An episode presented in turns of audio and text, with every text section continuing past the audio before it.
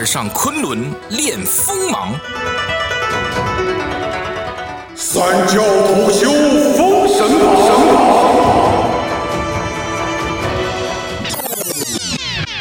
大姑娘划船不用桨，全靠浪。留下神的飘逸，神的传说。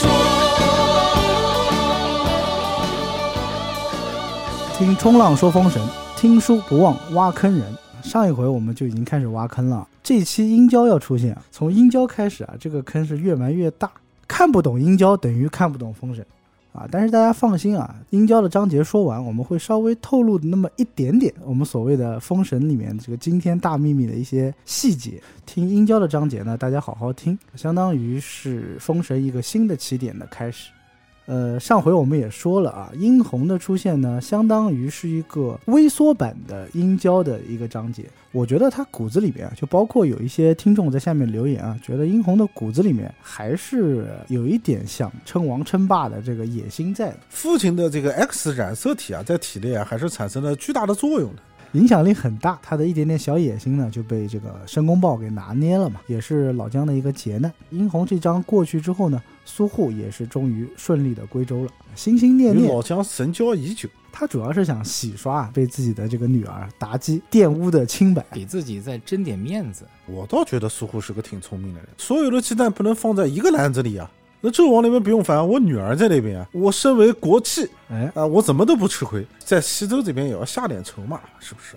你要把苏护的故事放在春秋战国时期啊，我觉得经常有人会这么做。嗯，说得通。啊，对吧？两边开花，反正我各占一角啊。就包括我们讲说日本战国啊，像真田家啊，真田昌信老狐狸他也是这么做的。为了塑造苏护的一个小钢炮，一个忠贞忠烈的一个形象吧，不能把他讲的过于的阴谋啊。但这个人确实不是特别看好他，优柔寡断，做事不干脆。过于在乎祖宗的名望，而牺牲了一些我觉得所谓情谊的一些东西吧。主要体现在郑伦身上。郑伦算是一个牺牲品，其实他女儿也算是一个牺牲品了。早点把她嫁过去，那狐狸赶不上趟，也就没有苏妲己这回事儿。话不多说啊，开始我们今天的章节。上一回我们就讲过了啊，今天我们这章的题目叫做《王子复仇记》Max。上次是 Pro 是吧？这次起码也是 Pro Max。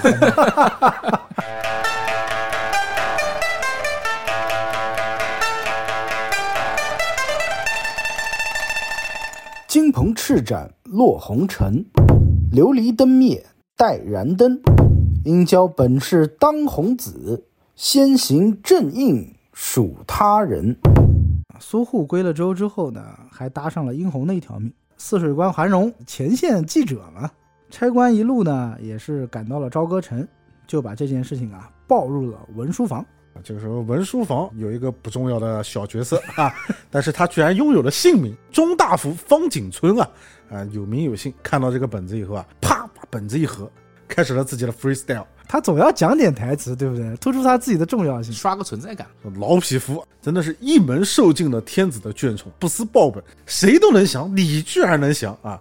猪狗不如，呸！随后啊，就抱着这个奏本啊，进入了内廷，就问御史官说：“天子在哪里？在摘星楼嘛。”这个方景春啊，直接跑到了摘星楼下候旨。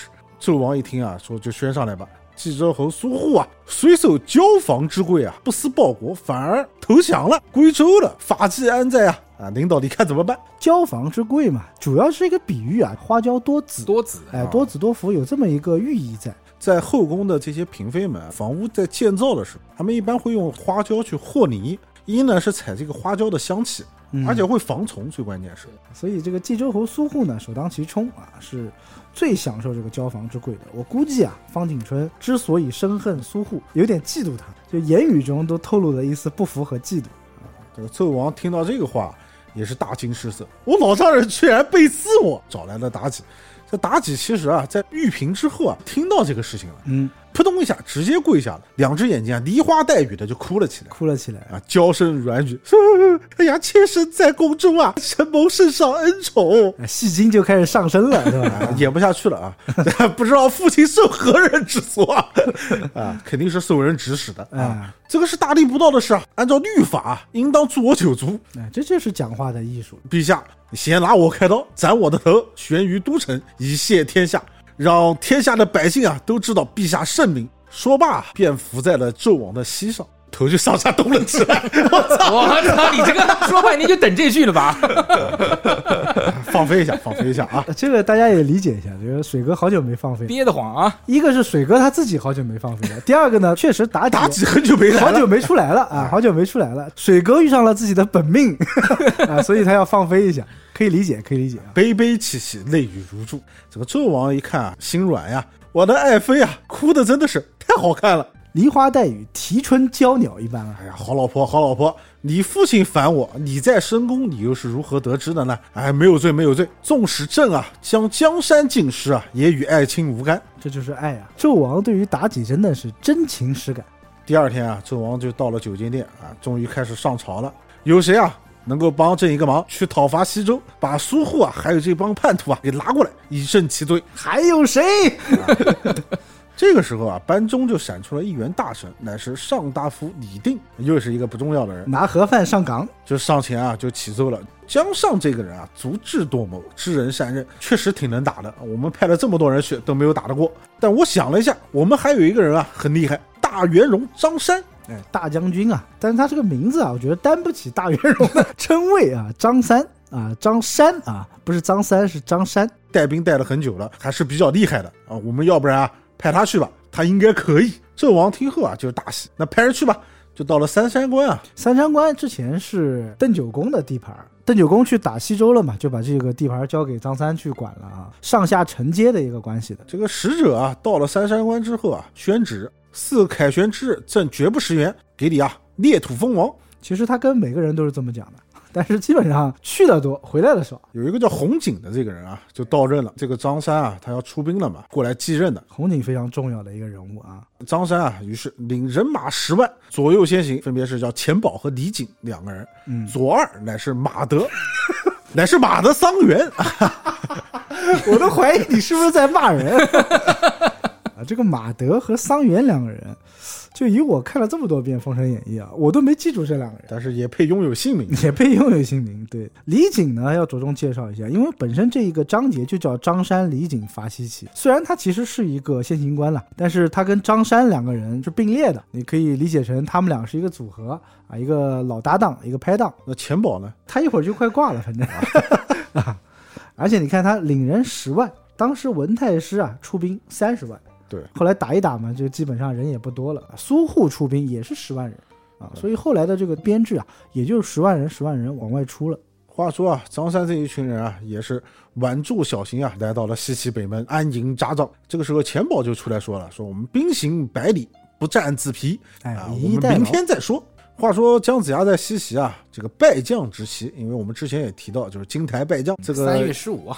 是一个重大的节点，要好好布置布置，张罗张罗啊！就命令黄飞虎啊，要去造一个叫大红旗帜，不要有其他的杂色在上面。这黄飞虎就说了，旗号乃是三军的眼目，大家都是看这个旗子行动的。一般啊，我们正常是旗分五色，按照五方之位啊，这样啊，三军啊就知道左右前后，队伍就不会乱。只造一个红色的旗帜，呃，这个好像我们三军啊不知道怎么去看了呀。嗯，姜子牙就笑道说啊，将军啊不知其故啊。红者火也，如今我们祖上啊所居之位乃是西方，西岐嘛。韩金啊岂能为之有用？用此旗啊，乃正是新周之兆，就图个意头。就是我们之前提到的嘛，每一代的帝王他都会对应一个五行之德，啊，称为五德。蔡邕就讲了，五德五行之德，自伏羲以下，帝王相待各具其一行。从伏羲开始，每一个帝王他都象征着一个五行。啊，一代代传承下来的。那如果我是正常的禅让，或者是正常的朝代的更替的话，那我们就是看五行的相生。那如果是像西周伐纣这种啊，那就是相克。现在的商朝成汤天下是什么德呢？是金德，金德，啊，是金德。那我就用火来炼你喽。对，因为火克金嘛。老姜这边的解释是因为啊，这个其实解释很多了。老姜自己的解释是因为我们现在在西方，西方是属金，火克金的话，那不是不好啊？对啊，其实老姜这个解释我觉得是有问题的，你知道吗？红色的这个旗号相当于把我们自己给克了。对啊，书里面讲的是什么呢？书里面原话讲的就是“含金岂能为之有用”，就是说你这个金子，你不用火把它给融掉，它就没用，所以你用火一融，练出来哎，把它给炼出来了啊！而且这个金不一定是黄金啊，就指的是金属嘛。啊所有的兵器都是需要打铁把它给炼出来的，他是这么解释的。但实际上，我们用五行的这个理论来讲的话，不应该是这么讲，应该是土生金是吧？对，应该是换成黄色的旗帜。对，就用他自己那个什么乌鸡乌鸡杏黄旗旗啊，最好了。其实应该是换黄色的旗子啊，但是我不知道是因为作者他不懂呢，还是故意这么写啊？会不会老姜又有什么阴谋呀？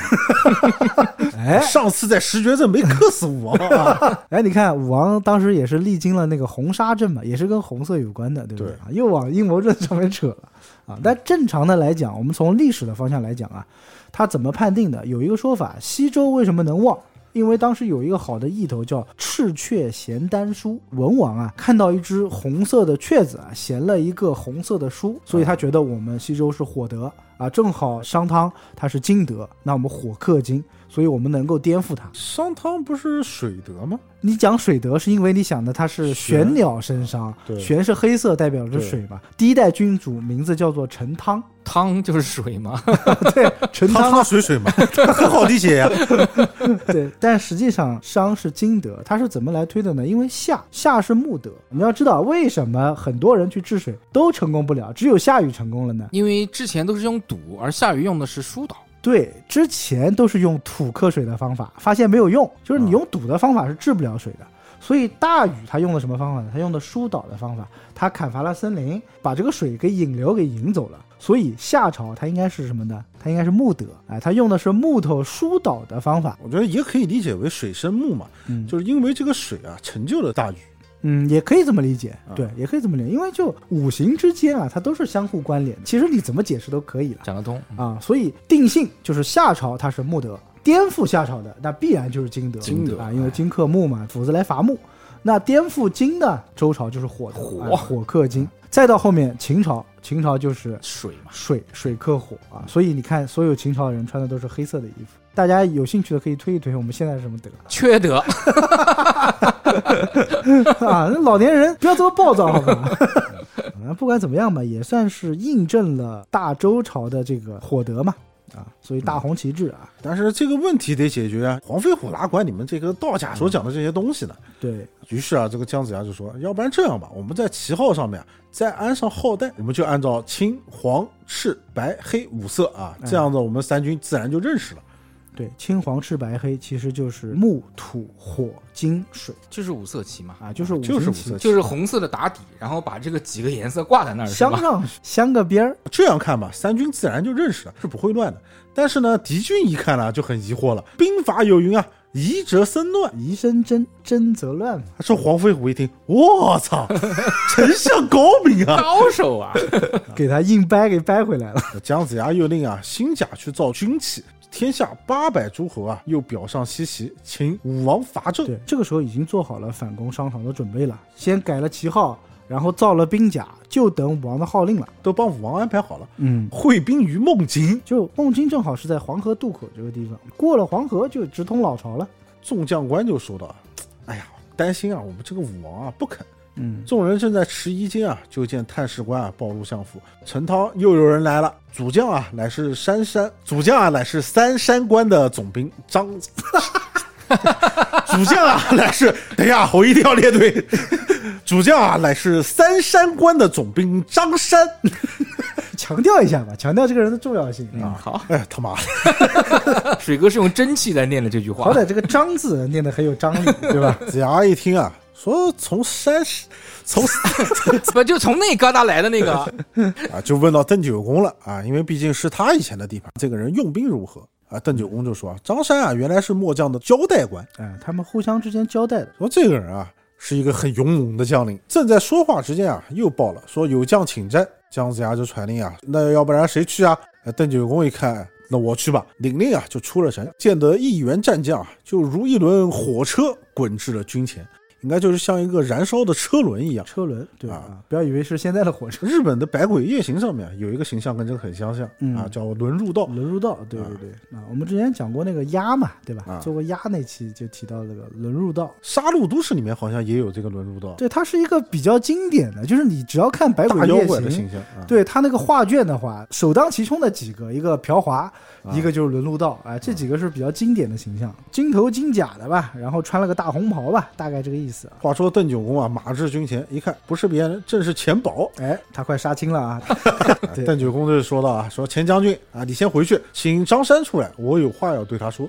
这个钱宝啊，二话不说，指着鼻子就开始骂。反贼凭什么听你的？纣王有何事负你啊？朝廷拜你为大将，不思报本，一旦投降还反叛了，猪狗不如东西！呸！这邓九公啊，一上来啊，莫名其妙就给骂得满面通红啊，也骂道：“匹夫啊，你有何能出？出此大言，你比文太师如何啊？”哎，邓九公只要骂人，他都会先拿文太师做个比喻。我都怀疑啊，他以前是拿文太师做自己的标杆的，你知道吧？本身他也是接替的文太师的班嘛，看得出来，邓九公其实不太会骂人。因为他以前都是当主帅的嘛，现在是马前卒了，这就不一样了。受我一刀，免致三军受苦。言罢，纵马舞刀啊，直取钱宝。钱宝啊，也是手中刀啊，急驾相还，二马盘旋，怎看得一场大战？汲取湖中剑，忙把紫金镖，两人打了半天发暗器的啊！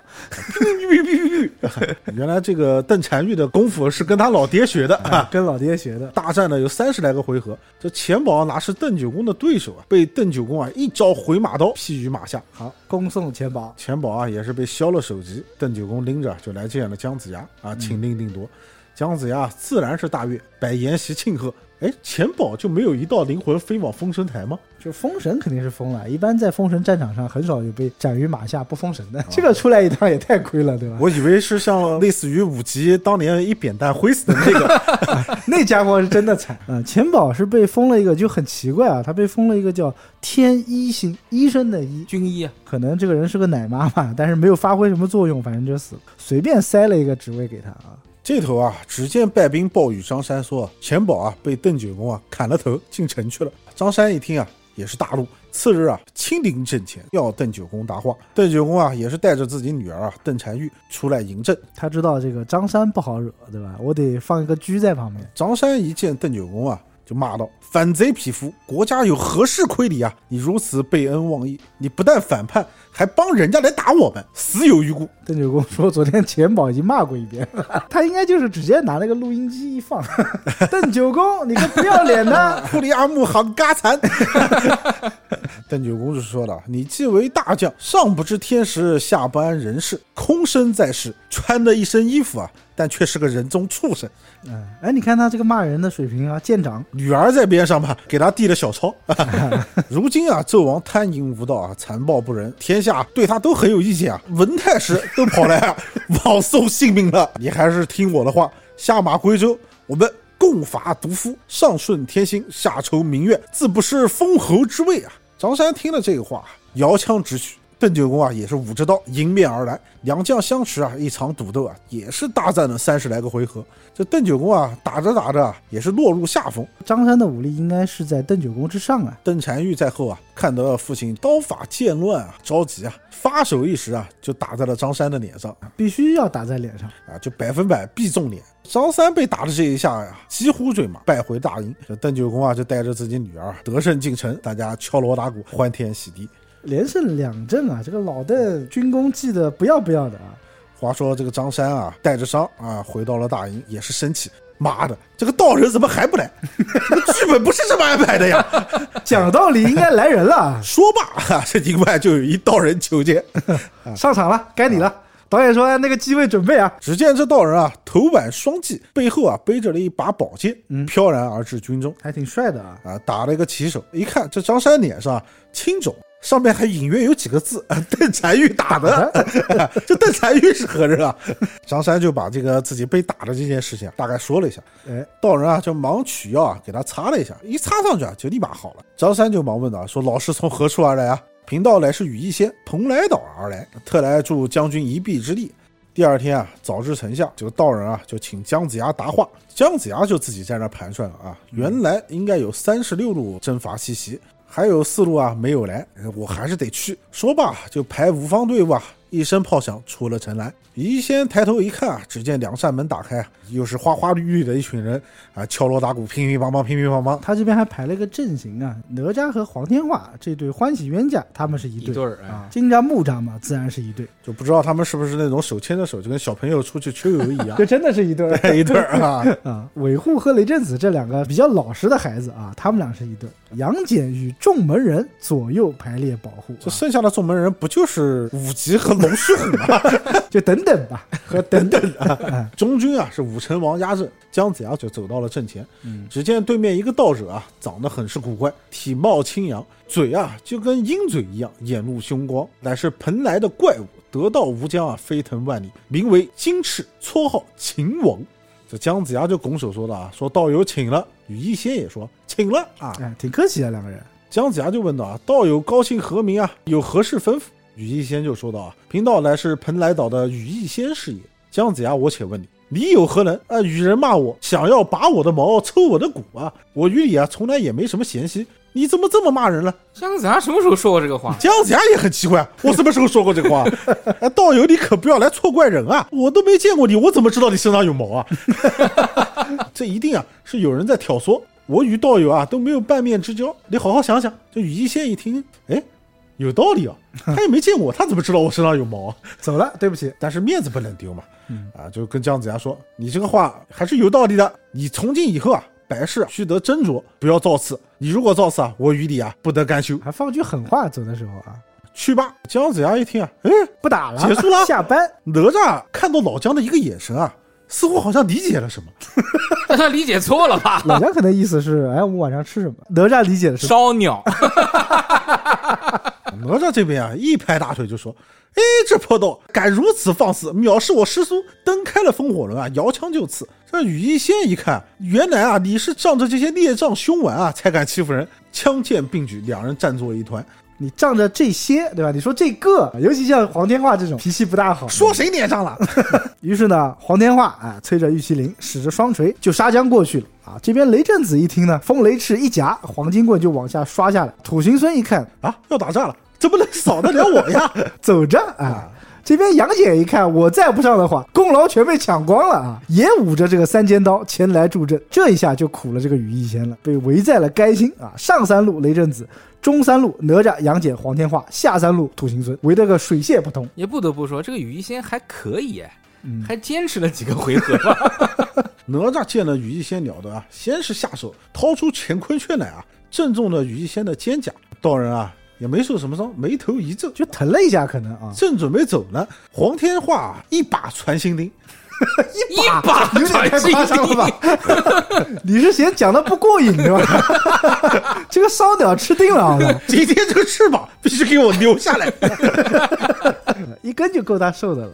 把这个道人啊右臂啊都给打通了，又被这个土行孙啊就在地上啊把自己的腿啊打了数下。这杨戬呢不是什么好东西，派着这个哮天犬啊咬脖子啊又咬了一口，狗是必咬颈子，然后这个乾坤圈呢是肯定打肩胛。对，啊，这羽翼仙啊一下子啊四下吃了亏，大叫一声啊，借着土遁就走了。嗯也不能怪他，被围成这样啊，没死就没死就已经是万。万幸了啊！且说这个羽翼仙啊吃了这么多亏，这张三啊就赶紧接住，老师今日啊你是误中奸计啊！道人就说道：“不妨不妨，哎，我是真的没有防备，刚准备走，哪知道他们居然在背后下手，哎，下狠手啊，这是啊，一把传心钉，这还得了？忙在自己的花篮当中啊取出丹药啊，用水服下，即时痊愈了。仙豆，这羽翼仙啊就对张善说：“我啊是念及慈悲二字，不肯伤众生的性命。他如今啊反来伤我，真是自取杀身之祸了。你给我取些酒来，你我痛饮。”今日同饮 庆功酒，壮志未酬誓不休。到晚上的时候啊，我让那西岐一郡啊化为渤海。张山啊自然是大喜，赶忙置酒款待。却说的子牙这边啊，得胜进了府，忽一阵啊，感觉这个风啊就把瓦片啊刮了数片下来。姜子牙赶紧就焚香，金钱拿在手上卜了一卦。这一卦算下来啊，把姜子牙吓得是魂不附体啊，赶紧啊沐浴更衣，往昆仑拜来一拜，披发仗剑啊，以北海之水啊要来救护西岐，又使了这一招啊，把陈郭给罩住。就之前是在这个魔家四将这个章节里面、嗯啊，魔家四将要用自己的四个法器啊对西岐动手。现在呢也不知道这个羽翼仙啊后面会做什么样的花样，反正老姜呢先是移山倒海，用这个水啊形成一个水遁水流壁，先把这个西岐给护住，这是他惯用的一个招数。然后这边昆仑山玉虚宫呢，元始天尊自然还是。要帮他啊补上这么一招，用琉璃瓶中的三光神水就洒在了老姜的这个结界之上。就是加固了是吧？加固了一下吧，之前也是这么做的啊。又命四接地神啊，把西岐城护定，不可晃动啊。你看这边的话，比魔家四将啊还加了一道防线。这个四接地神是四个神啊，其实啊就没有这个神，这个神是咱们中国啊，就是根据佛经的翻译把它杜撰出来的。哦这个是出自于大圣的一个经典《般若波罗蜜心经》跟月光宝盒有关啊。那里面提到这么一句话，叫“揭谛揭谛波罗揭谛，波罗僧揭谛，菩提萨婆诃”。什么意思呢？其实翻译过来，揭谛就是自省自度的意思，就是度自己啊，啊，自度自度，快去自度吧，然后度一切众生，快快觉悟吧。中国的这个习惯来讲的话，仿佛觉得接地它不是一个词语，而是一个神的名字。嗯啊，似乎在喊这个神，相当于呼神护卫的这种感觉。所以在道教中啊，就有了这个所谓的接地神啊。那哪四个接地呢？就是接地、接地、波罗接地、波罗僧接地。就我以为是东南西北四接地神，啊，他后来还变成了五方接地啊，有什么金头接地、银头接地、波罗僧接地、摩诃接地啊之类的。实际上就是人家讲了，印度人讲了一句话，翻译过来之后呢，它就变成了四个神的名字，有点像这种护法神嘛，《西游记》里面也经常会出现。然后这边也讲一下这个三光神水啊，之前其实也讲过，三光指的日月星三光嗯啊。我们通常讲啊，道观里面去帮你开个光，嗯开的什么光呢？开的就是这个三光。三光，啊哎，所谓的开光，就是把日月星三光的这个真气，把它注入到这个符咒里面。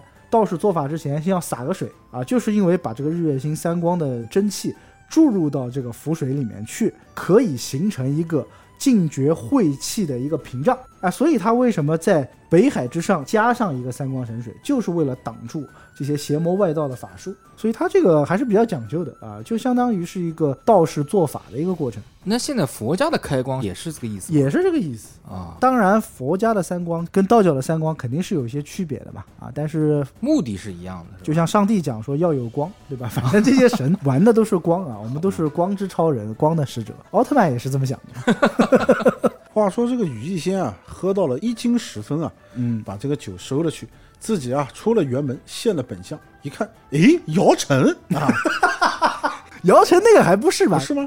姚晨那个其实应该是我们之前讲的九头虫。九头虫啊，哎，你想他最后那个雀子那个头不是有好多个嘛？啊，这个还不是，这个是金翅大鹏雕，就是我们讲的大鹏，也就是伽罗罗。哎，你看它这个名字啊啊，大鹏金翅雕是讲了三个动物啊，大鹏是一个动物，金翅是一个动物，雕是一个动物，大鹏金翅雕它啊，合在一起。经常讲说大鹏，大家都知道，大鹏一日同风起，扶摇直上九万里，对吧？嗯这是大鹏。金翅就是我们讲的迦罗罗，金翅鸟，哎，泰国的国徽哎，就包括印尼的那个国徽上面像一个狮鹫一样的那个，啊其实也是金翅鸟。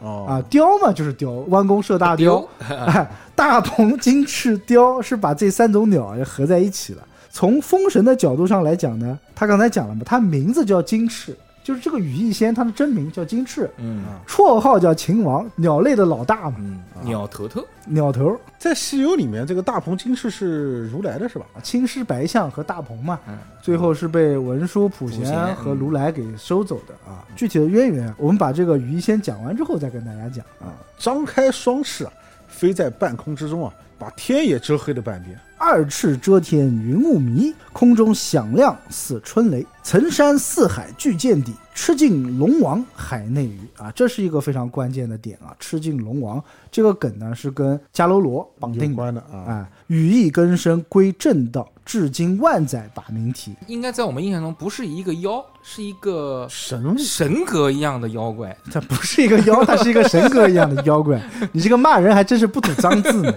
它本身就不是一个妖，它虽然是个鸟啊，人家是仙啊，人家不是妖啊，妖是妖，仙是仙，这个得分清楚啊。很多的仙它不一定是人修成的，它也可能是一些动物修成的。本身这个大鹏金翅雕它就是一个神兽嘛，一个动物修成的仙，你不能把它当妖怪来看的。嗯，人家自己叫羽翼仙嘛。只见这个大雕，只见这个大鹏雕啊，飞在空中啊，往下一看，西岐城啊都被北海罩住了，切，笑了一声啊，说这个江少啊可真是腐朽，哎，不知道我的厉害，我只需啊稍微的用点力，四海啊都会被我扇干了。对，戴森啊，戴森 我觉得戴森的 logo 为了在亚洲很好的发展啊，也可以参考一下。想得通嘛，因为我们都知道那个庄子逍遥游嘛，北冥有鱼，其名为鲲。鲲之大，不知几千里也。然后鲲变成的这个鸟就是大鹏啊，鹏之背也不知几千里也。所以它这个一翅膀扇过去的话，你想再多的水也被它一翅膀给扇干了。这羽翼仙啊，展着自己双翅啊，用力连扇的有七八十扇。嗯，他是不知道啊，这个水啊有三光神水在上面。嗯越扇啊，这个水就越多，不见枯竭。啊，对，这羽翼仙啊也蛮执着，鸟嘛，呃傻鸟啊，沙雕，又是个大雕王的故事。他 啊从一清时分啊一直扇到了五更天，哇，可累不累啊？体力真好。扇了有八个小时。前一晚的晚上七点钟，一直扇到了第二天的早上五点钟，那不止八个小时，对九个小时了，差不多快十个小时了。十个小时啊！啊，其实我觉得这个羽翼仙的整个形象是非常诙谐幽默的，嗯，说扇着扇着啊，这水啊，差不多已经把大鹏雕的，已经把直接讲大雕，啊 直接啊，就已经把大雕的脚给淹了。淹到了大雕的根部。这一夜啊，把大雕啊也是扇的力气用尽啊，都软了，不觉得浑身疲软？没有错啊，对吧？能坚，持十个小时，很厉害了呀！呃，值得鼓励。我愿称他为大雕王。这才是真的名副其实大雕王，真大雕王。这边啊，大雕也好玩，他不觉得啊大惊，呃如果再迟一点的话，恐怕可能不太好看了，啊，丢人。哎，因为你来了之后寸功未立嘛，对吧？你然后扇了一水越个晚上，扇越多，对，呃，有点奇怪啊。有点奇怪啊，差不多。自己也觉得很惭愧啊，不好进营去见那个张三。关键是他大话说出来了呀。大话都说出来了，哎呀，我发现，我发现你们都是人才。啊，这一篇是说不清的啊，不是这篇有这么淫荡吗？一路之间啊就飞了起来，到了一座山洞啊，发现啊甚是清奇，没脸回去见张三了嘛？这大雕进了一座山洞，他扑腾了十个小时，到现在才进山洞。光见水多也不进洞是吧？这都说不下去了。我怀疑你们讲的是《金瓶梅》的某一个章节。我说为什么今天水哥跟我讲说今天的故事我我来讲，啊，在这儿等着我了啊？就见到有一个人啊坐在洞边啊，这羽翼仙就寻思啊，诶，要不然我把这个人抓来吃了吧，正好肚子也饿了。哎，你看这个套路，其实跟马原那个套路是有点像的啊。我估计啊，这个作者肯定是先写了殷郊的段落之后，然后补了一个殷红的段落上去的。大雕啊刚准备扑过来，只见那道人啊用手一指，大雕扑通一下就跪在了地上。嗯，再仔细看看这个道人，只有一条手臂，背后还背着一把重剑。过儿，哎，雕兄啊，好久不见呀！这道人就说：“你好没礼貌啊，你跑来伤我。”于一仙就说：“啊，实不相瞒，去讨伐西岐，肚子饿了，就想啊把你吃了，好充个饥。”他还挺老实的啊。不知道这位道友啊，仙术惊奇，道人就说了：“你肚子饿了，你跟我说一声就吃了，我有吃的呀，哎自然给你指条明路。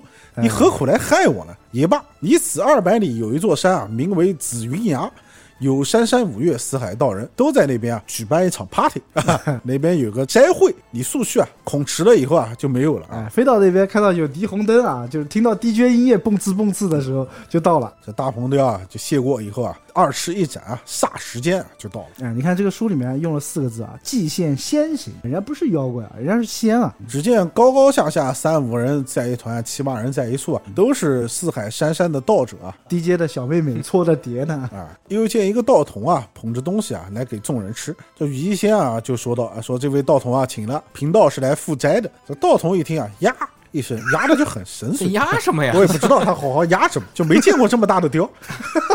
老师来早些方好啊，这会儿迟了，没东西吃了。啊，哎，怎么我来了就没有了？你刚刚不是还拿了好多出来吗？稀客，这道童就说啊，来早就有，来迟了，东西已经分与众位师傅了，哪里还有呢？你要不然明天再来吧。我靠，他这个 party 还搞几天啊？海天盛盛宴，宴呢？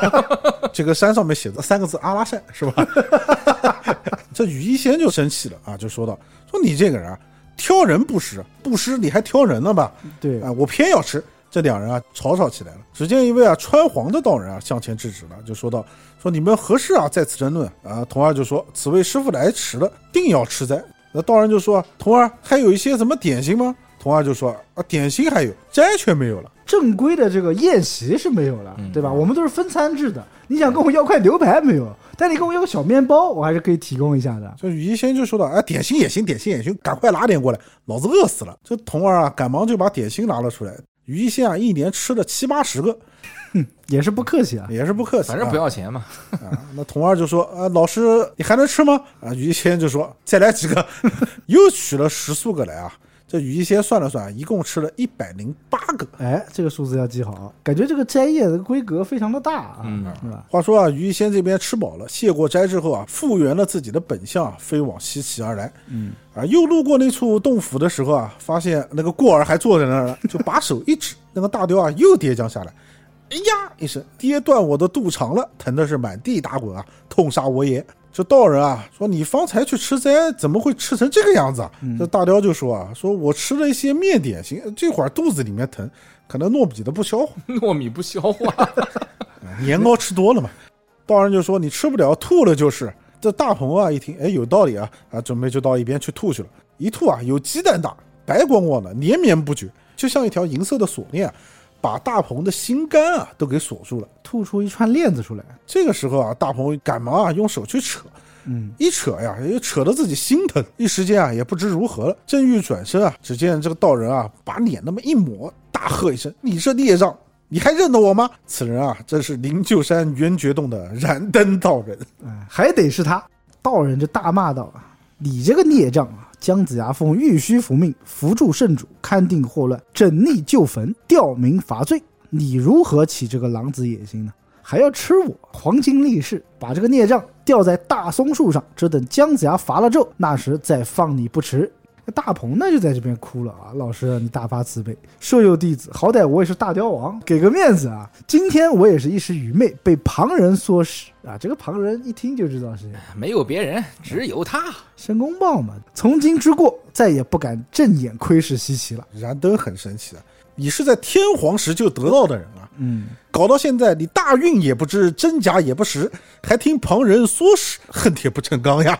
大鹏啊，再三哀告说：“可怜我千年功夫，哎老师怜悯怜悯吧。”燃灯就说：“啊，既然改邪归正，你就拜我为师吧。”大鹏二话不说，老师在上，跪下了。识时务，燃灯一看，既然如此，就算了吧。用手一指啊，只见一百零八颗念珠啊，依次从大鹏的肚中啊吐了出来。嗯，这大鹏啊，自然也就是老老实实的跟着燃灯往灵鹫山修行了。山名起的就很有精髓啊，灵灵鹫鹫山，灵鹫山没有鹫，哪叫灵鹫山呢？那老婆饼非要有老婆吗？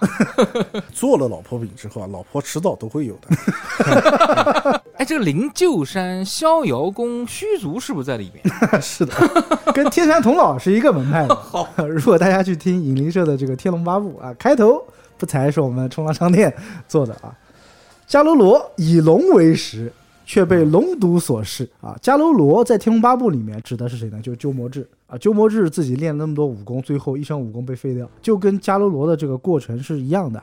啊，讲一下这个鸟以夜报之故，最普遍的一个说法呢，它以猪龙为食，吃龙啊，于阎浮提一日之间可食一龙王及五百小龙。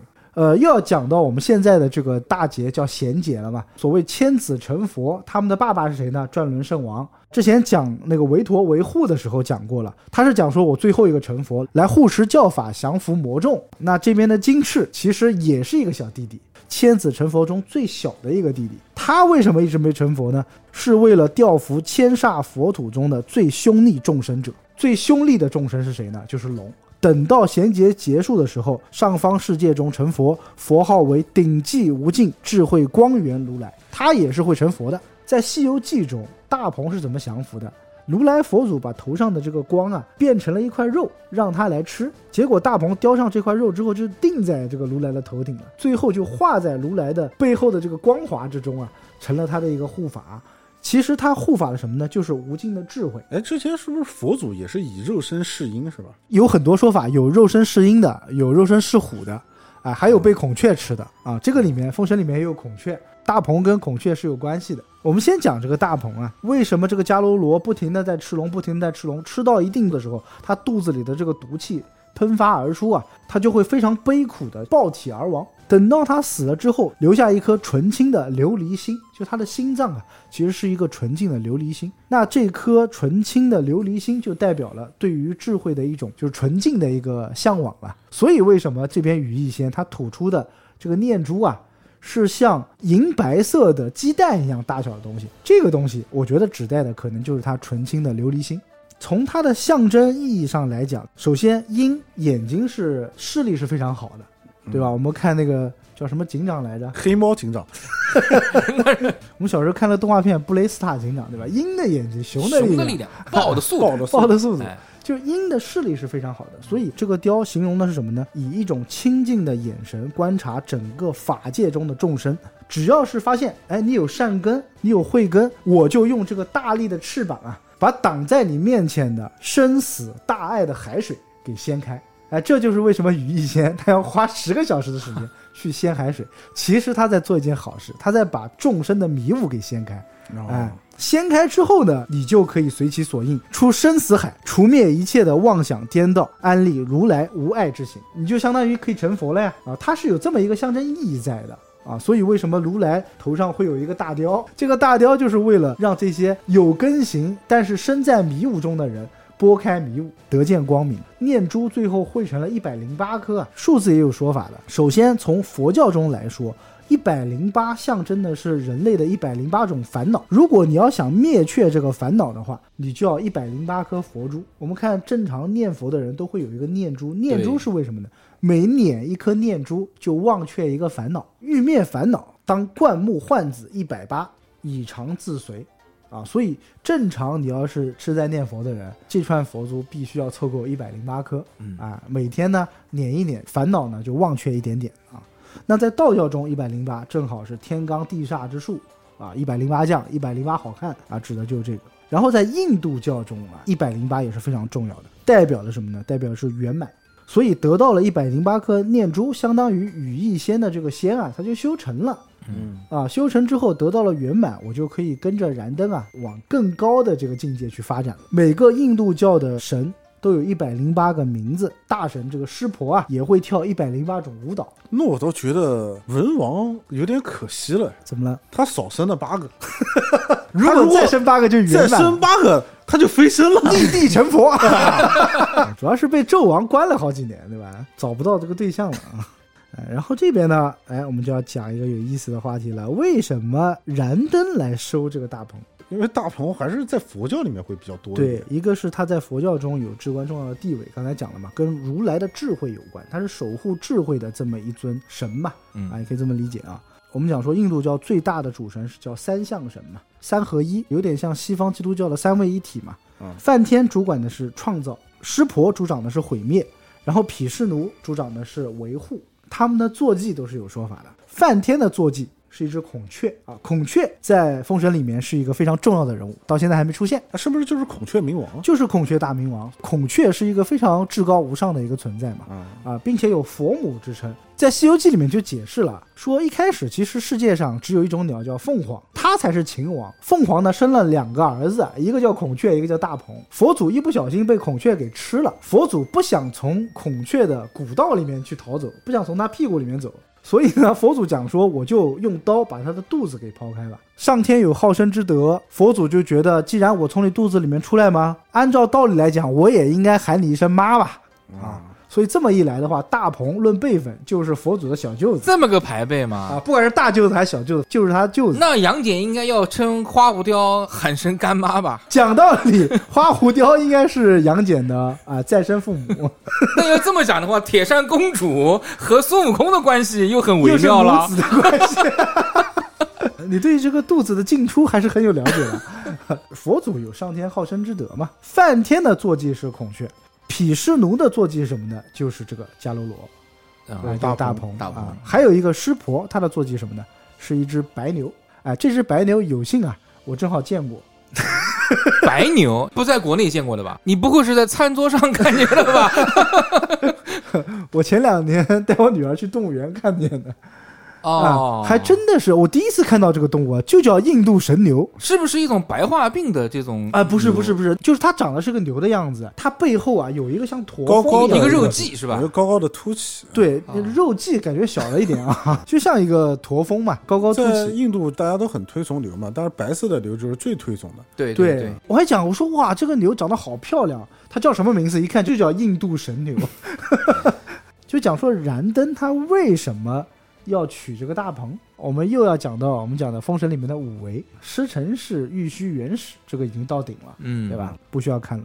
徒弟也有了，李靖啊，李靖的地位不管怎么样，他到哪边都要比哪吒高一辈。毕竟是爹，对他毕竟是爹，虽然他也是三代弟子，但是他在三代弟子里的辈分就要比人家高一头。只要跟哪吒称兄道弟的，看到李靖，都得喊一声叔叔。哎，谁不喊一声叔叔呢？对不对？说实话，我一直都觉得，就李靖和哪吒之间啊，没什么太大关系，是吧就是？我只能确定呢，哪吒是李夫人的儿子。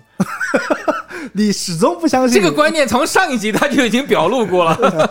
那水哥是一个表里如一的人 啊，确实其实关系不大，确实关系不大。但不管怎么样，燃灯聪明就聪明在这个地方，占了个大辈儿。嗯，所以谁看到燃灯也要喊一声老师的，你知道吧？徒弟也占到了。那法器不用讲了，从赵公明哥哥那边抢过来的，对吧？二十四颗定海珠化成了二十四诸天，这何等的厉害啊！嗯武器目前是没有的。坐骑之前是梅花鹿，然后被咔嚓了一下，嗯剪为两段啊。现在可能也不知道从哪边找过来一个梅花鹿吧，有的时候也是步行来的啊。所以呢，他现在缺了什么呢？缺一个武器，缺一个坐坐骑，那大鹏就是坐骑喽。我拿你当师傅，你却想骑我？不要小看了坐骑嘛，对吧？坐骑也算是五维其中之一了。嗯，孔雀，燃灯想不想要？他也想要的啊。后面打孔雀的时候，你就能看到大鹏的作用是干嘛？他两个全都要，但有一个他要不得是什么呢？就是这头白牛他要不得。最简单的原因就是，老子骑的是板脚青牛哎，你讲的是另外一个更深层的原因了啊，啊。我们先讲一个简单的原因，简单原因就是我们中原没有啊，没有这个种是吗？就没有这个种啊，对不对？燃灯是个收集癖，他绝对是有收集癖的，而且他的这个收集的野心还不小。你看他收的都是好东西。首先，白牛我们这边没有，没有，对吧？你要去印度，你要去了西方之后啊，你才能去找到这个东西。第二个，水哥就讲对了，牛这种东西，你在道教来讲，不是一般人能骑的啊。能给你黄飞虎骑一个五色神牛，已经是莫大的荣誉了啊。能够骑牛的什么人，都是道之尊者啊。那比如说老子，比如说通天教主，他骑的是魁牛嘛。老子骑的是板脚板脚青牛燃灯你骑个牛，你把我元始天尊往哪边放？你的领导才开一辆奥迪，对，非要开一辆宾利去上班，打我脸了嘛，对不对？所以牛我碰不得，那我能动动心思的，无非就是孔雀和大鹏啊。那既然大鹏已经出世，我燃灯能抢是必然要把它给抢过来的啊。然后再讲一下刚才这个伽罗罗吃的五百条龙，小龙和这个龙王其实不能算作叫龙，哎，那这么讲起来，在中西方上面对于龙的解释啊，嗯，如果往上倒饬倒饬的话，其实大家是一样的，这个龙都是一个邪恶之物。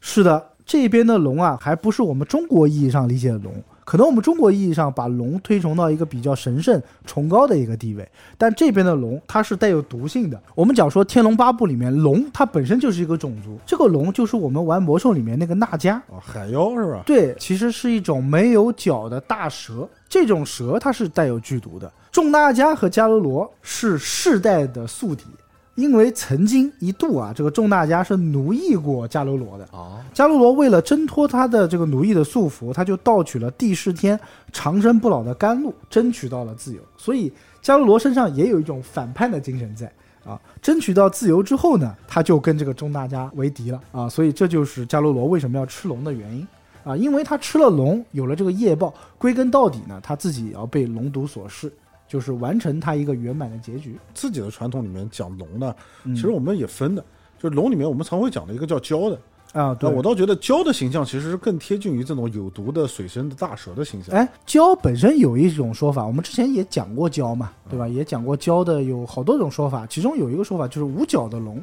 称为叫蛟。那五角的龙就跟刚才讲的娜迦同样的一种东西了，感觉啊，又有毒又是水生的。至于它追根溯源什么，因为宗教的杂糅啊，就现在你已经得不到一个准确的答案。讲这个羽翼仙的时候，它里面诗中提到了一句，叫做“吃尽龙王海内鱼”，必须要把这个龙王给吃尽的。嗯，像我们讲的这个岳飞，《说岳全传》里面，岳飞他有一个神话的背景啊，就说岳飞其实是伽罗罗，然后金乌珠呢就是一条赤须龙，哎，所以他们俩是宿敌，宿敌，哎，然后还有一个比较有名的人是这个李元霸，哎，李元霸说他也是伽罗罗转世。李元霸他并不是一个魁梧的人啊，他是一个长得很瘦，看上去弱不禁风，吹了就倒的，面如病鬼啊，骨瘦如柴，尖嘴缩腮，鸟一样，就跟个弱鸡一样啊。弱鸡嘛。啊，讲白一点，大家常见的形象其实长得就像小夫，是不是很形象？哎，这个太形象了。包括小夫他妈，对，大概就这个样子。呃，我觉得这个艺术形象设计的就非常的妙啊，因为看上去一个弱不禁风的人，却力大无穷。书面用了八个词嘛，叫恨天无还，恨地无霸。啊，就恨不得这个地上有个坝，我都能把地给举起来，也说明了其实伽罗罗啊，他的地位非常的高，他非常的厉害啊。所以你别看这个羽翼仙，感觉整体的整个环节很滑稽啊。我觉得滑稽的原因是因为他本身是一个神兽成仙嘛，所以用一种戏谑的方式去写他。真正他的实力来讲的话，应该是非常的厉害他一人占那么多个，也没吃亏呀、啊。当然都是三代弟子这，还叫没吃没 没死嘛。就是也显不出来他有多大能耐嗯啊！打了两场仗，两仗皆输，很窝囊的一个人，你就把他当做一个坐骑来看就好了啊，很好。一段羽翼仙被我们硬生生讲成了《金瓶梅》。下次我们跟引力社这个大周老钱商量一下啊，找一期这个《金瓶梅》我们来一起讲，一起讲。硬生生把它讲成封神。哎，你别讲，我今天还准备了一个《金瓶梅》的故事呢。哪一个章节哎，我们？放到后面我们再讲。啊 话分两头啊，就要说到我们的今天的主角啊，殷郊要出事儿了，出事儿了，出事儿了啊！啊殷郊要出事了，要下山了，那是要出师了吧？啊，要出师了。但是讲我们《封神演义》中的殷郊出师之前呢，要跟大家讲一下啊，殷郊这个人物是非常的重要的。开头的时候我们也讲过了，读不懂殷郊，相当于读不懂《封神演义》啊，并且呢，我们在殷郊身上啊，还埋了一个我们冲浪准备的一个非常重要的一个梗。所以说吃瓜还要看这个挖坑人嘛，就是看你脸色呗。我们是瓜农啊，坑就埋在了殷郊的身上啊。先讲一下它的重要性体现在什么地方呢？因为在武王伐纣平话多次提到，《春秋列国志传》里面，殷郊都是作为一个大男主的这个形象出现的，他的地位和篇幅不亚于姜子牙的这个篇幅。一个个来啊，在讲我们正传之前，我们先补充讲一下。武王伐纣平话里面介绍的殷郊的故事，从头到尾说姜皇后生下一个太子位列，叫做景明王，王号叫做景明王，号为殷郊，名字叫殷郊。郊啊是交往的交，并不是我们《封神演义》中这个郊外郊的区的郊啊，郊区的郊。其实这个郊区的郊有一讲啊，因为在某一些传说中，殷郊这个人曾经被纣王弃置于郊野，所以他叫殷郊，就有点像黄巢。以前生下来的时候是被人放在了鸟巢上面，所以它叫黄巢啊。殷郊的郊是这么来的，那要是放到水沟里，叫阴沟。姜皇后死的前一年生的，也就是姜皇后死的时候，她才一岁啊，这是《武王伐纣平话》里面记载的。啊，她有一个奶妈叫冯氏，一直把她养大的。纣王因为宠幸妲己之后呢，也不管这个所谓的太子了，就把他放在了一边。一直长到殷郊十岁的时候，已经是身长五尺，心有英烈。十岁长到五尺就也还不错了啊。但是呢，妲己呢一直就忌惮嘛，这毕竟是一个祸根啊，所以就想把他给除掉，一直就对养他的这个奶妈冯氏就很不好。有一次妲己过寿的时候，这个冯氏啊敬酒给妲己。妲己呢就把这个酒杯啊佯装落地，然后呢就用恶言把这个冯氏骂了一顿。至此呢，纣王就把奶妈打入了冷宫，把他们这个可怜的一对养母子啊边缘化了吧，啊就已经不管他们了。后来有一天啊，殷郊在大殿之前第七棵梧桐树下，就看到了一个哭泣的女子，带着一阵旋风而来，围着殷郊呢涕泪交流，哽咽大哭。为什么在第七棵梧桐树下呢？当时姜皇后的骸骨。就埋在了这棵树下，所以后来殷郊呢就把这件事情啊就问到了他的乳母冯氏，冯氏就把前因后果讲给他听，殷郊才知道原来我的仇人是妲己，血海深仇、啊，血海深仇。讲完之后呢，很雷雨的一幕啊，这个奶妈就自杀了，因为可能在冷宫受的苦太多了。殷郊呢，那心里面肯定是非常的生气嘛，于是他就进宫找这个妲己去理论，在理论的过程中啊。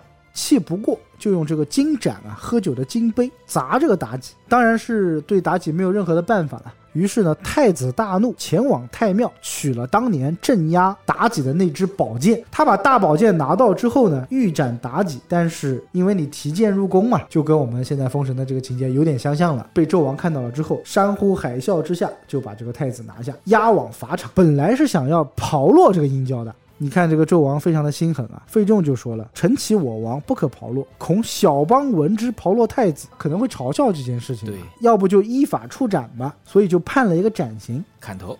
在法场之上呢，并不是什么赤精子啊、广成子来救了，是冲出来一个壮士，名叫胡松。这个人呢，身长七尺，仗剑骤走如飞，至法场之上呢，挥剑杀之，无人可挡。劫了法场之后呢，就救了这个殷郊，往西而去。去到哪边呢？就去找这个黄渤、比干啊。比干还短暂的留了他们一阵，但是后来这件事情呢，东窗事发，费仲呢就过来找他们麻烦。武王伐纣平话里面，费仲是扮演了一个非常可恶的角色的啊，并不像封神里面啊，就讲的这么的弱，前期就已经挂了啊。从头到尾，费仲都是有参与的，除了比干的门府啊。劫法场的胡松和殷郊两个人看到了费仲，仗剑来杀他，但是被这个费仲逃走了，只杀了他几个仆人。然后两个人继续往西而去，啊，西边其实就是靠着西岐了嘛，西岐嘛，西岐的方向。哎，纣王知道这件事情了啊，派了左将军。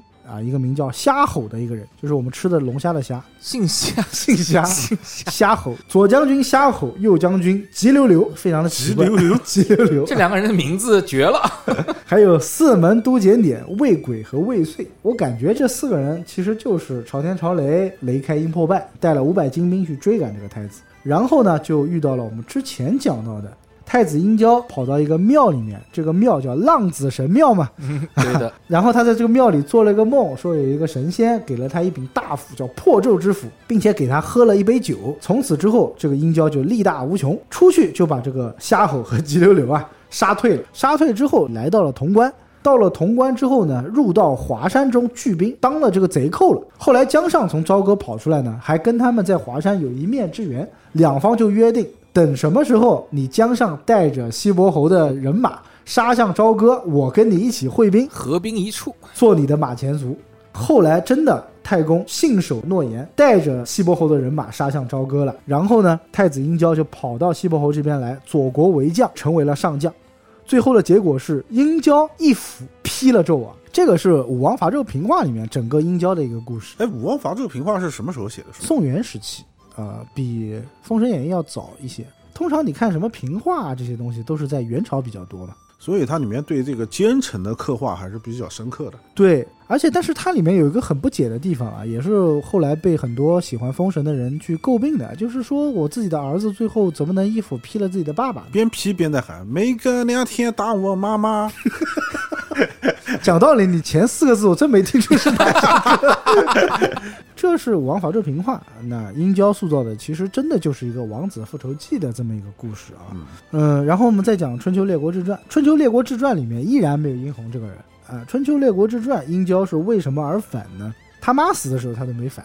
姜皇后死了之后，纣王不是让很多的嫔妃跳舞嘛，裸衣跳舞。嗯，那这些嫔妃呢，一方面思念姜皇后，第二个呢，也觉得裸衣这件事情太过于丢人，就挥泪大哭，不肯跳舞。后来妲己造了这个菜盆嘛，造菜盆的时候，太子殷郊上来说，妲己误获圣聪，让天下觉得父王你啊陷入了无道的境地。他出来劝阻的时候，被这个妲己略施小计，让纣王动了这个杀心。杀伐之心啊，要锤死殷郊啊，金瓜击死金瓜啊，锤死殷郊。后来就没有劫法场的这一段了，等于说殷郊就直接跑了，跑到了潼关去找他舅舅这个姜文焕，而且两个人呢朝夕操兵讲武。这边还讲了，就梅伯被刨落这件事情，就是因为当时为了劝阻纣王不要杀殷郊而死，纣王发明的这些刑罚呀，在几本书里面都是通的。都是通的，都是有的。而且在历史上，跑落是真的有这个东西的啊，蔡盆也是有的。春秋列国之战最后的结果什么呢？武王伐纣，封殷郊为东征大将军，东征的大将军，那相当于是正印县刑官了。最后呢，这个殷郊是亲自手刃了妲己。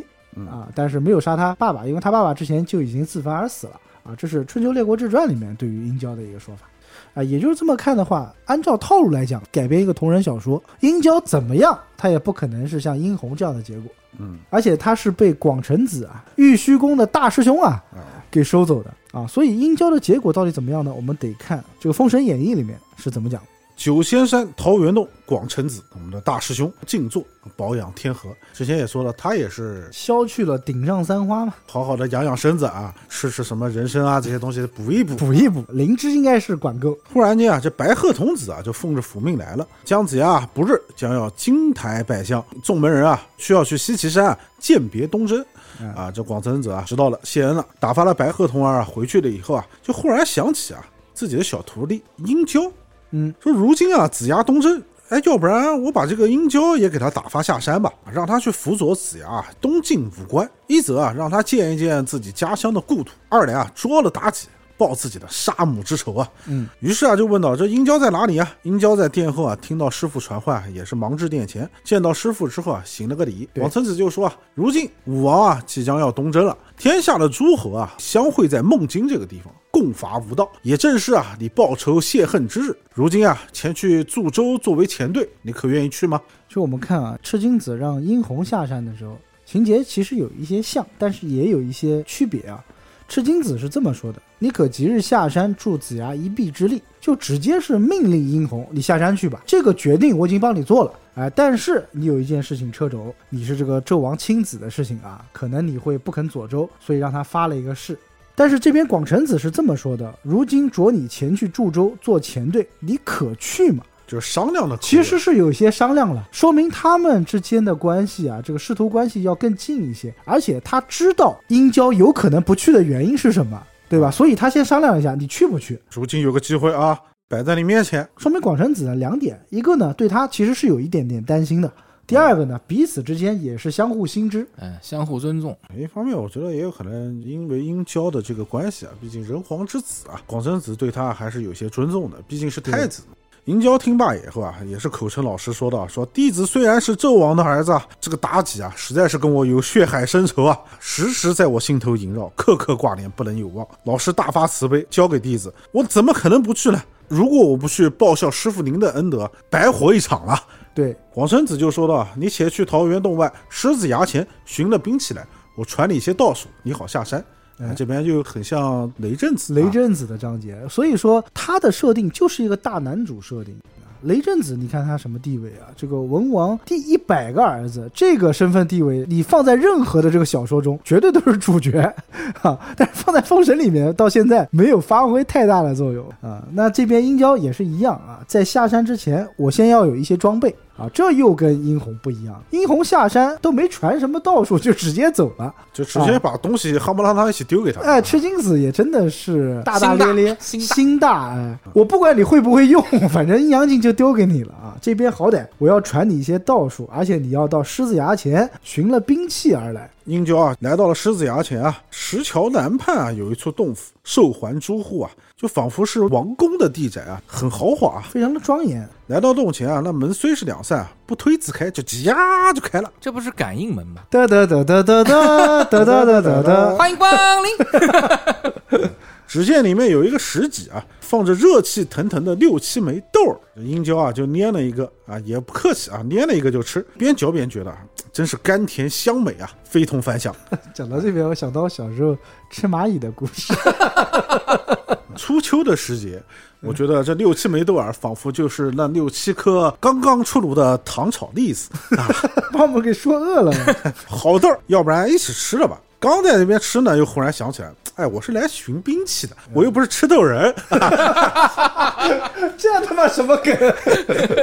就忙出洞来啊。过了石桥，才回头啊，就已不见了洞府。殿下心下生疑的时候啊，不觉得浑身间骨头就开始响了起来，哎，整个人啊都变成了一个球形，咧开了一个大嘴，那就是吃豆人。哎浑身的骨头响。左边的肩头啊，忽然间啊就冒出了一只手来，殿下一下就大惊失色了啊，就慌了。只见右边啊，又冒了一只出来。一会儿功夫啊，一共长出了三个头和六只臂膀，这把殷郊吓得呀是目瞪口呆，半晌无语啊。三个头说发生什么事了？然后另外一个头，你没事吧？你没事吧？你没事吧？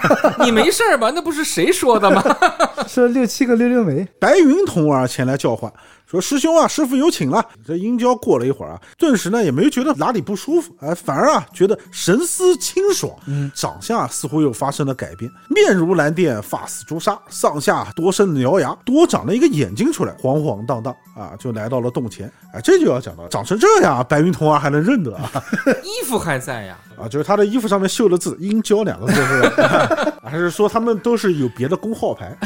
九五二七，就我们只看数字不认人的是吧？这就是我们讲的三头六臂了。道家来讲的话，不管道家、佛家，三头六臂总是一个非常厉害的法相、嗯啊。但是殷郊这个不同，它不是法相，它就是人长成这个样子。对，因为上一部你说吕月是法相三头六臂，因为它是可以变成了三头六臂啊，浑身骨节咔咔作响，自己变成了三头六臂。嗯但这个不是，他吃了豆之后，殷郊一直就是这个样子了。那太瘆人了吧？不仅圣人，你想啊，两个的区别在于什么地方？鸠摩智他练的这个小无相功嘛，嗯，小无相功可以模仿这个少林七十二绝技，但是我只是模仿，我不是真的练成了大力金刚指，我只是打出来这个造型很像大力金刚指。啊，区别就在于这边啊，所以说殷郊他现在是把它催成了三头六臂，他的法力跟吕岳相比的话，肯定是不及的。广成子见了殷郊这副模样啊，反而啊拍掌笑道啊，说奇哉奇哉，人君有德啊，天生一人啊，就让这个殷郊进洞啊，来到了桃园内，这后面都种了桃是吧？对，桃园嘛，有一种象征意义了，世外桃源嘛。随便拉了一个什么人，三个人就跪下来了，怎么什么就跪下来了？我广成子，我殷郊，哎，不对，啊辈分乱了啊！在桃园内啊，广成子就传了一把方天画戟啊给这个殷郊，就说道：“你先下山吧，你先到西岐，我随后就来。”就把这个自己的翻天印啊、落魂钟还有雌雄剑就交付给了殷郊。殷郊顿时间啊也是辞拜下山。这个时候啊，广成子叫住了徒弟，说：“哎，徒弟，你且慢点，我有一事对你说啊，我把我这些宝贝啊全都交给你了呀。东晋武官新吊民伐罪之事啊，不可改的念头，心下狐疑，有犯天谴。”那时啊，悔之晚矣啊！赤金子他是我先让你下山，然后呢，我觉得不放心，我又让你发了一个誓，这个誓言形成了一个诅咒，或者说是一个契约吧。啊、但是广成子不是的，广成子就告诉你，你下山，你只要有念头，你肯定会倒霉。这殷郊就说啊：“老师之言差矣啊！周武啊，明德圣君，哪像我这个荒淫无度的爹？弟子如改前言啊，当受离除之恶嗯，这是他自己讲的啊。啊！这个离除之恶是啥？离除之恶就是以前我们耕田嘛，会弄一个犁，犁前面不是像一个铁刀一样弯刀啊！那个东西是为了松土用的。对，其实我们讲说纣王发明了刨落、拆盆这些东西，也为后来的帝王的刑罚做了一个典范了。为什么说纣王厉害呢？他发明刑罚也是他的一个创新之处啊。那古代的刑罚无非就是砍头、砍脚啊、砍手之类的。古早时期没有什么太多的东西可以惩罚犯人，那有一种刑罚就叫离手之恶，把一个人埋在土里面，露一个头，把他头给离掉。啊就是更具观赏性，归根到底，刑罚的作用是什么呢？警示他人。，对，是为了警示威吓别人嘛。所以殷郊讲说离除之恶，我估计他小时候应该看过啊。广成子一听这个话，非常开心啊，就很放心，就说：“那你赶快下山吧。”话说这个殷郊啊，离了九仙山，借着土遁啊，往西袭而来。正行进间啊，不觉得遁光飘飘，自己就落在了一座高山之上。哎，要发生事情了啊！啊，增见了好山，就非常的好，啊，好，就反正还是那么一些嘛。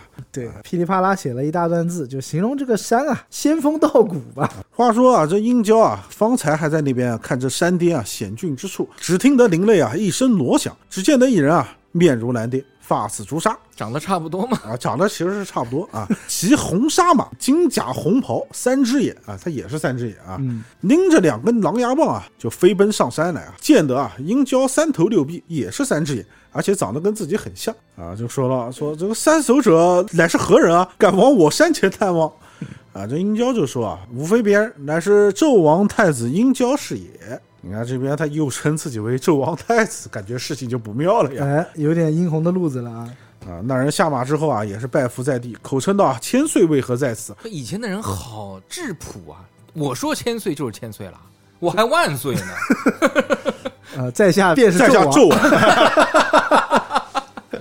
殷郊就说啊，吾奉师命去西岐见姜子牙，话未成了啊，又有一人单云盔啊，淡黄袍，点钢枪，白龙马，面如覆粉，三缕长髯，这长得是相当的帅气啊。长得很帅气啊。也奔上山来，大呼道：“此是何人啊？”这难脸的丑逼就说道 也太直白了吧？：“啊，快来见殷千岁！面如傅粉的这个人也是三只眼啊。对那，感觉他这个长相才符合我心目中的杨戬啊。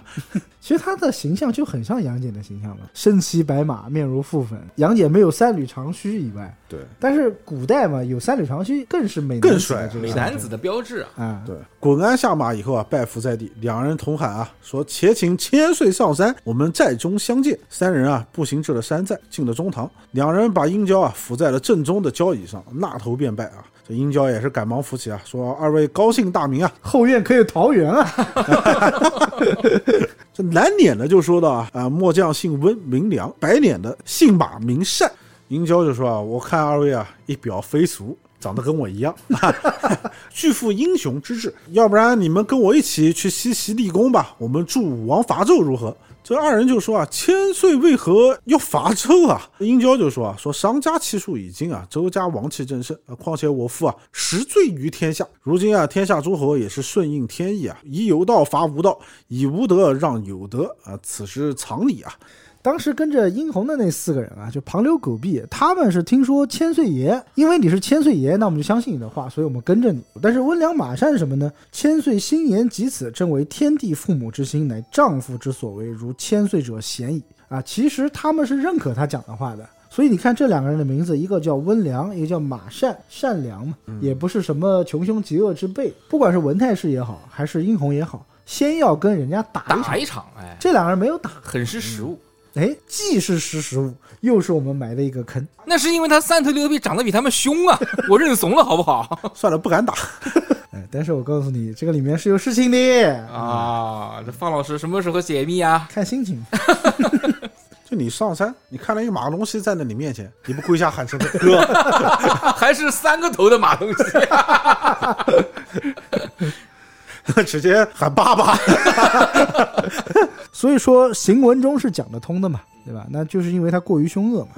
两人啊也是整酒庆喜啊，就把自己的小兵啊收拾收拾，改做周兵，放火烧了寨子啊，离了白龙山啊，往西袭而来。正是殷郊有意归州主啊，只怕苍天不可从啊！嗯，哎，这边就有点小剧透了啊。啊，殷郊正在走着，就有喽啰报道：启千岁，有一人骑虎而来，要见千岁。完喽，该来的还是要来的。躲不掉喽。殷郊这边就纳闷了。哎，如此精准的推送，难道是在我手机里面装了拼多多、淘宝和抖音吗？经过大数据的算法，只要是符合这个条件的，申公豹都要走一遭。这个殷郊啊，也是赶忙下来，就口称道：“老师从何而来啊？”这道人就说：“啊，我是申公豹啊，哈殿下要往哪去啊？”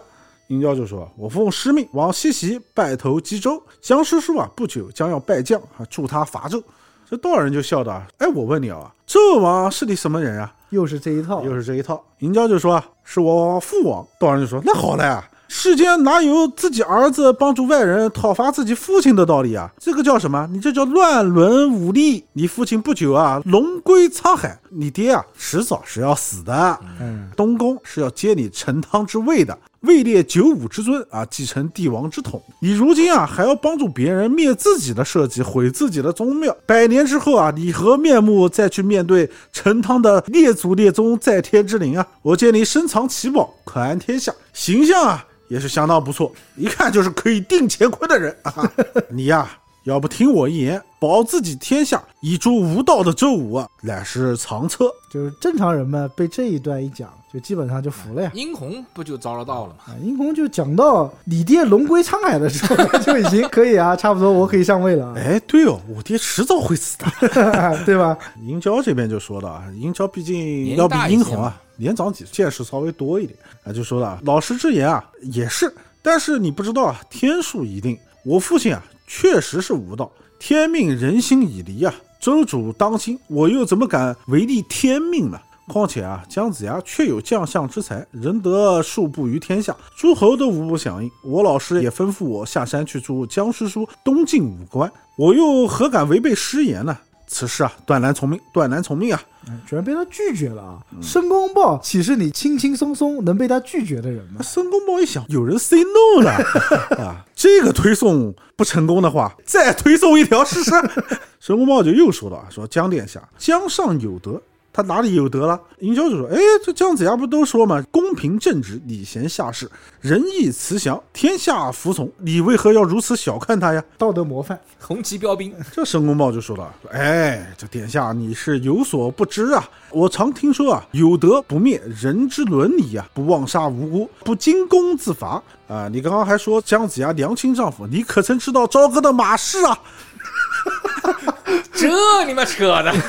哪就扯到马是扯到爱情的事情了？始乱终弃啊，抛妻啊，没有妻子啊，没有倒是妻子啊，他不行，他就是条不行的细狗呀！殿下，你的父亲啊，虽然是得罪于天下，但你知道吗？你的弟弟，你的好弟弟殷红啊，听说啊，他也下山助周了。但哪知道姜子牙他啊，为了怕殷红抢他的功劳，将你弟弟啊用太极图化成了飞灰。做了这种事情的人，你说他有德还是无德啊？如今殿下你是忘了自己的手足之情，而帮助自己的仇敌，自己思量思量吧。殷郊听闻之后啊，也是大惊。老师，这是当真吗？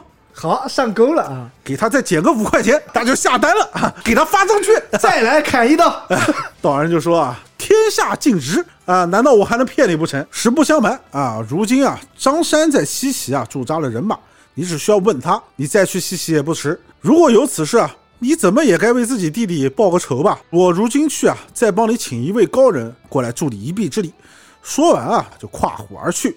哎，申公豹跨虎而去的时候，他肯定想：我不能回头，我千万不能回头。殷郊这边啊，看着申公豹离去的背影啊，也甚是疑惑为什么他这么帅？哇，好帅啊！啊，我也像他一样。我想跟他换。这边啊，也只得把人马催动啊，径直啊前往了西岐。殷郊这一路啊，就一直在想这事儿。我那弟弟啊，与天下无仇，怎么会碰上这种事儿呢？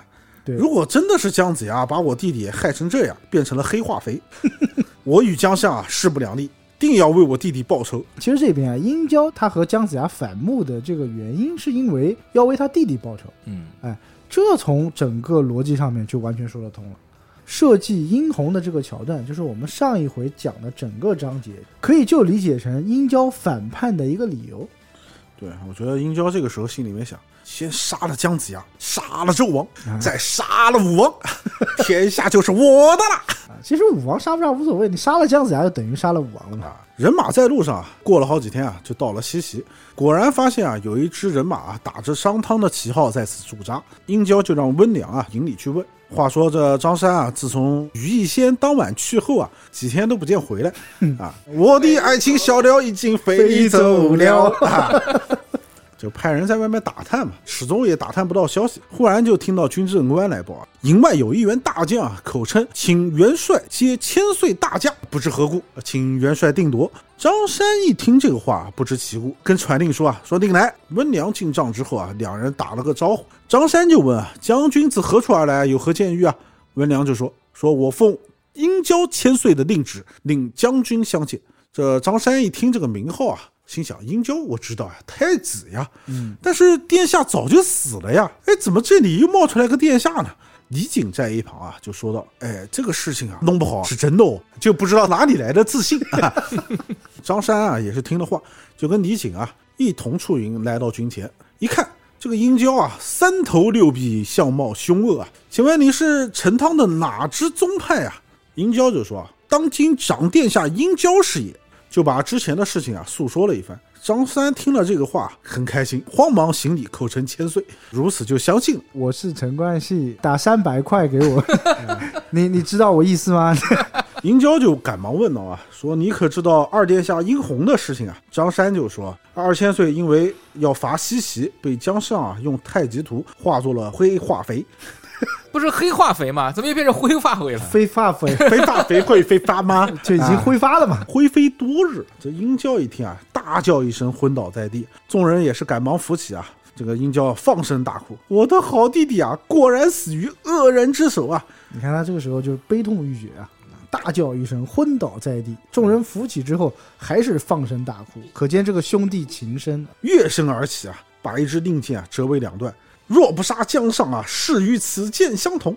啊，你看这又是，其实有点像是发了一个毒誓了，对吧？啊，可见他最后的结果，我们可以推算一下，前面又是离除之行，这边就是一折两断，是不是身首异处，还是一分为二，这就不好说了。次日啊，城外殷郊殿下请丞相答话啊。姜子牙一听，赶忙安排军士啊排队出城。炮声响处啊，呃，又是一对对啊，一双双，成双入对，大家手牵着手，大家手牵手，肩并着肩。姜子牙一看对面营门站了一个人啊，就一个人他就可以兼并两肩，因为他有三头六臂。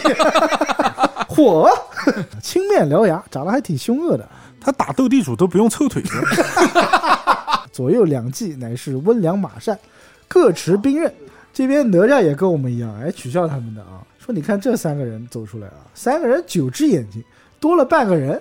哎，我不知道这哪吒数学是怎么学的，嗯，就三个人九只眼，为何只多了半个人？意思应该是多了个半人，也就是一个半人，因为多了三只眼睛嘛。为什么这边哪吒暗笑呢？那这又是一个坑。因为他不久以后也会变成他当年不死的样子。哎，你还真说对了。大家都知道啊，哪吒后来会变成三头八臂嘛，他比他们还多了两个臂膀，够屌！我一个人可以打麻将。这是一个梗。归其原因啊，深藏了一个惊天的大秘密啊！我每次都在这边提醒，就感觉自己很贱的样子，就特别享受这个过程。小黑板拿起来啊，同志们！哪吒跟殷郊跟马善都是有关系的，不仅是在他们的渊源背景中有关系，在我们冲浪给的这个惊天秘密中也是有相当紧密的关系。就反正大家用个小笔记下来啊，这边就当我没讲啊。殷郊呢走马至军前，大叫道：“江上出来见我！”怒火中烧啊！我弟弟被你化为飞灰了。每次讲这一段就非常的谨慎啊。姜子牙说：“来者何人啊？”殷郊说：“我乃长殿下殷郊是也。你将武帝殷红用太极图化为飞灰，此恨如何消歇？”姜子牙也不知道其中缘故呢，他就随便答应了一声啊。哦，殷红啊，彼自取死，与我何干？你看啊，其实这两段打斗啊，我觉得姜子牙特别的无辜。之前羽翼仙那个啊，道兄请了请了，两个人讲完话之后呢，回头走了，然后冲出一个哪吒，把人家打一顿，这两次啊，都是两手一摊，关我屁事。关我屁事。他这边其实也就是随便讲，与我何干？没想到这句话，对方的亲人听了之后就不愿意了。殷郊呢，听罢大叫一声，几乎气绝啊！你想这句话对他的伤害有多大？大怒道：“好匹夫，上说与你无干，还讲这种话！”于是呢，纵马摇戟上前来取。这边哪吒呢，首当其冲，蹬开风火轮啊，将火尖枪直取殷郊。轮马相交呢，未及数个回合，殷郊是满配下山嘛，带了广成子的这个看家法宝的，最厉害的这个叫做翻天印。什么叫翻天印呢？这个翻字轮换的意思，我一印可换天，这是何等的厉害！之前讲的这个赤精子，他拿的是阴阳镜。阴阳代表老子道判阴阳嘛，那翻天印代表什么呢？就是玉虚宫的印章，玉虚宫的公章啊，这还得了？所以一印下去，哪吒就嗝屁了啊，被打下了风火轮。黄天化一看哪吒事迹，我表现的时候到心想：哎，我的机会来了，我的机会来了啊！催开了玉麒麟，使了两柄银锤呢，上去抵住鹰角。姜子牙命左右救回哪吒之后呢，黄天化不知道这个鹰角还有法宝，又记起了第二件法宝，名曰落魂钟。这落魂钟之前有用过吗？之前没用过，就第一次出来啊，。第一次出现。嗯一听两个字嘛，落魂，对吧？那就啊肯定是魂魄系的敲一敲，这个法术了。魂飞魄散嘛。当当当，摇了一下这个钟啊，黄天化已经坐不住安桥了，就跌将下来，魂就被摇走了。虎舞当中啊啊，就是手上要绑铃铛的，那个手上银铃一响啊。魂飞魄散，你看这个殷娇啊，就是很妩媚的啊，左手右手啊这么一摇，他跳的再妩媚，他那个长相吧，我不会为他转身。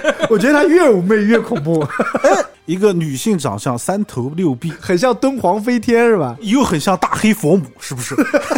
就对他摇，性煞无埋，活佛修一的。然后黄天化呢，自然就坐不住安桥了。哎，你看他这个设计安排很合理啊，先把哪吒这个不吃魂魄系的用翻天印，先干掉啊！我用物理攻击把你这个机器人给打趴下，对吧？然后我再用魂魄系的一个个收你。张山这边一看呢，打猎的猎狗一样，嗷一声就冲了上去，哎有猎物了，直接拖走。帮助那画儿。啊，于是呢，就给他上了绳索，黄天化就被拖回去了。这黄天化我不知道是不是，就是感觉他还挺享受这种被捆绑的乐趣。不是讲道理啊，就是他们这一众人等能够适合被捆绑的，也就黄天化了。因为哪吒两米多高，绳子不够用是吧你？捆的话很费力，一个人捆不了啊。雷震子翅膀扑腾的，对吧？啊你怎么捆绑？很难。到现在其实雷震子都没怎么被抓住过，你没发现吗？因为有翅膀会飞嘛，毕竟不太好抓嘛。啊，对，啊，你去抓鸡也是一样的，不太好抓嘛。但是难怪那爷对龟甲父颇有研究啊！嗯啊，原来是被绑多了。被绑多了，他是被绑的那个啊。那黄飞虎一看呢，儿子被绑，他也有点心里痒痒啊，坐不住了啊！坐不住了，催开五色神流上前来战。殷郊这边呢也不答话呢，枪戟并举打了几个回合，打了两下之后觉得也没什么意思啊，继续啊。黄飞虎啊，也是撞下神流，马善温良啊呜一声也就上去了，又一套龟甲腹。说到精明呢，还要数杨老六，对吧？哎，杨老六杨老六在旁边一看啊，观战，这个殷郊轮番掏出两件法宝，先是翻天印，再是落魂钟。你看这杨戬毕竟都认识啊，都认识翻天印他肯定认识啊，十绝阵的时候就出现过了。对，他是学霸，没有他不知道的事情。本身他老师的设计也是玉虚宫的白晓生这个角色。杨戬在旁边一看，不对，当务之急先把师叔给护住哎哎。于是呢，就跟子牙讲：“我们先回去吧，啊，撤兵，撤兵啊，忙鸣金收回队伍。你看他现在已经有职权了，不管姜子牙了，自己就可以鸣金收兵了啊。姜子牙呢，也是被众军士啊簇拥进城，坐在殿上呢，正在纳闷。杨戬就上殿奏乐啊，说：“师叔啊，如今又是一场古怪的事情出来。姜子牙都没发现有什么古怪的啊，这不是长得丑一点吗？你又不是不知道你的天化师弟，他就喜欢被捆，一有机会他就被捆走了，这不很正常吗？每次他都要被捆走，不奇怪啊。杨戬就说了：“我说的不是这件事的。”你没看到这个殷郊啊打哪吒用的可是翻天印啊！你看落魂钟都不在杨戬的这个计划范围之内。对，啊，翻天印过于有名，此宝乃是广成子师伯的，如何给了殷郊呢？姜子牙一听，心里面就开始犯嘀咕了：难不成是广成子让他来打我的？杨戬就说：“这一个红的事情，师叔你是不是忘了呀？对啊，之前前车之鉴，对吧？一模一样的事情啊。就是几天前刚发生的吧？这姜子牙这个记性真的是这个也怪我们，我们是隔一个星期更一次，过一个星期大家有的时候会忘记的啊，多听几遍。就是人间隔一周，封神隔十年，是吧？且说呢，殷郊这边啊，将黄家父子五花大绑拿入中军，啊，黄飞虎细观呢也不认识，这能认得出来，真是有鬼了啊！殷郊呢也不认识他，啊，两边就说你是何人啊？黄飞虎说：“吾乃武成王黄飞虎是也。殷郊反而还奇怪了”，跟殷红问的一样的话啊，说这个西岐也有武成王吗？啊，没听说过，而且也叫黄飞虎。张三呢就在旁说：“这个就是之前的黄飞虎，就是他反了五官，投靠了周武，此为叛逆，惹下刀兵，今日被擒。正所谓天网恢恢，疏而不漏啊！殷郊一听这个话，给了他一个大白眼，忙下上来啊，亲自解锁，口称啊，恩人，昔日啊，若非是将军啊，我怕是也活不到今日啊。我觉得如果要拍电影的话，应该反手给他一个大嘴巴子 张三啊，啊，还不是一个啊，他他妈三头六臂，你看是转个圈来一轮，啊，转圈来了，叭叭叭，你还反手再来一轮，就问黄飞虎啊，此人是谁啊？这黄飞虎就说啊，这是我的长子黄天化啊。银娇就说，那也放了吧。昔日将军啊，救我兄弟二人，今日啊，我放你父子以报前德。黄飞虎啊，也是感谢，千岁被风刮去了，也不知道你是去哪儿了。对，银娇啊，也不肯说出根本，就怕泄了机密啊，就朦朦胧胧啊，就随便讲说，当日啊，乃是海岛仙家救了我啊，今日啊，特地下山来报我弟弟的仇。如今啊，我已经报过将军的大德了，以后若见啊，你最好还是回避一下。如果再被擒啊，就休怪我无情了，必正国法。对，你看这边其实他这个细节我觉得写的挺好的。就正常逻辑来讲，黄飞虎被抓到之后，肯定要问一下，对吧？这么多年你去哪儿了？那我作为臣子，其实我对你还是有这份关心的。殷郊的回应，我觉得写的也是密不透风啊。他说不肯说出根本，恐泄了机密，对吧？一方面呢，我告诉你我是谁的徒弟，你到时候搬救兵怎么办？对，啊，这是第一个。第二个，本身仙家的事情就不足以对你这些凡人来说的。殷郊这么多年也是掌握了一些仙家机密的。对，对比殷红前面的那段，就感觉之前的章节写的过于草率了。简单了一些。黄飞虎都没有问他来龙去脉，放你回去再见面，我们就不好相见了。所以又验证了我们之前讲的这个观点啊，殷郊殷红可能在某一个环节中啊，或者说在某一个宇宙中，他就是同一个人。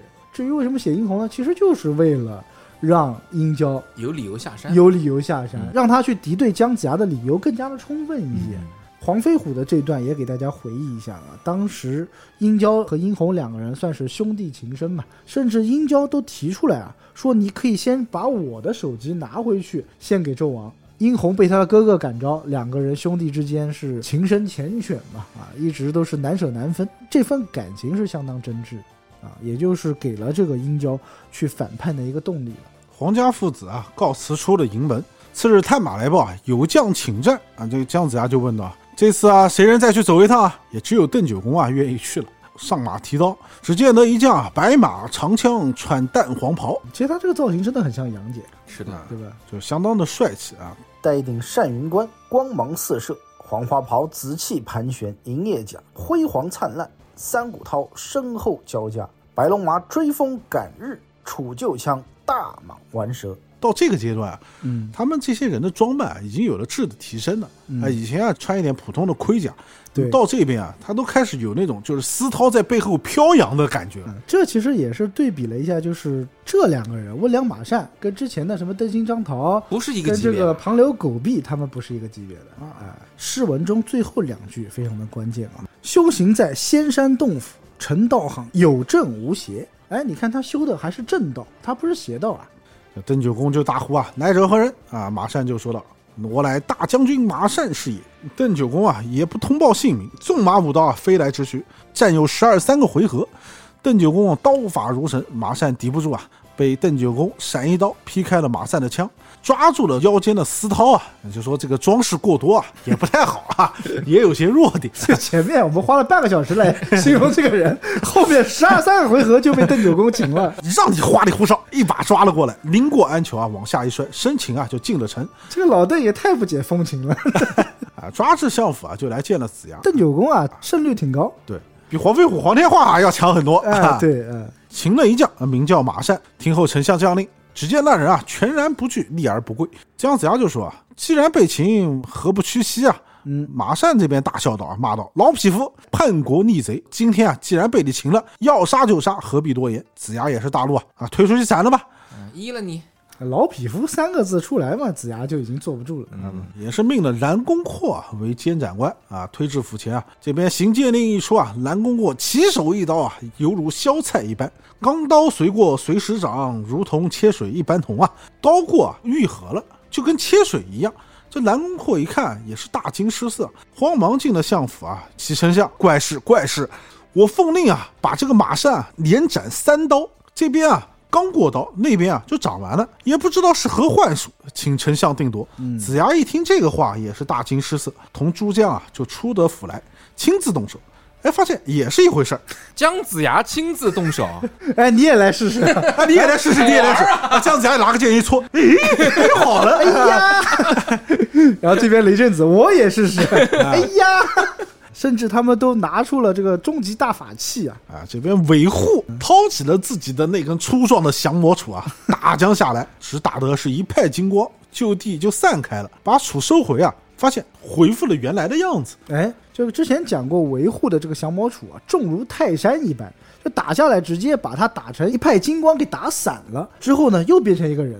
哎，他这个法术就有点像杨戬的八九玄功的感觉。不死之身嘛。嗯，众门人啊也是纷纷大惊啊，只叫得古怪。姜子牙此时啊也是无计可施，就命众门人说啊，要不然你们借三昧真火烧这个怪物。就想着方法来折。我就是要弄死你！啊哪吒啊、金木二吒、雷震子啊、黄天化、韦护啊，都是围在一团。正所谓人善被人骑，马善被人欺呀。他妈当时给他起名字的时候也不知道怎么想的，让我想到了一个场景：功夫上面，年幼的周星驰啊被打倒在地，然后一群小朋友围着他，脱下了裤子。哎，讲道理，这个也算三昧火吗？这个也算是一把火 啊。对他算是三昧啊，讲的没错啊，就是旗下三寸嘛，气海中也算是一昧嘛。三昧火啊，就正常的这个使用方法是什么啊？你看过《西游记》的都知道，红孩儿怎么喷那个三昧火？打鼻子，先把鼻子打出血。啊我们看这个《封神演义》里面，但凡仙人被打的吐血了，他吐出来的是三昧真火。嗯，也就是说，三昧真火可以等同于仙人的体内的这个血液体液啊，体液。你就想一排人围着这个马上啊擤鼻涕，哎，这个场景又让我想到《大话西游》上面就踩火的那段，翻着跟头就过来了。说这群人啊，运动了自己的三昧火啊，焚之。这马善啊，趁着火光一起啊，大笑道：“说老子去了！”这杨戬只见啊，火光之中啊，走了马善。这姜子牙一下啊心下不乐，就各自回到府中。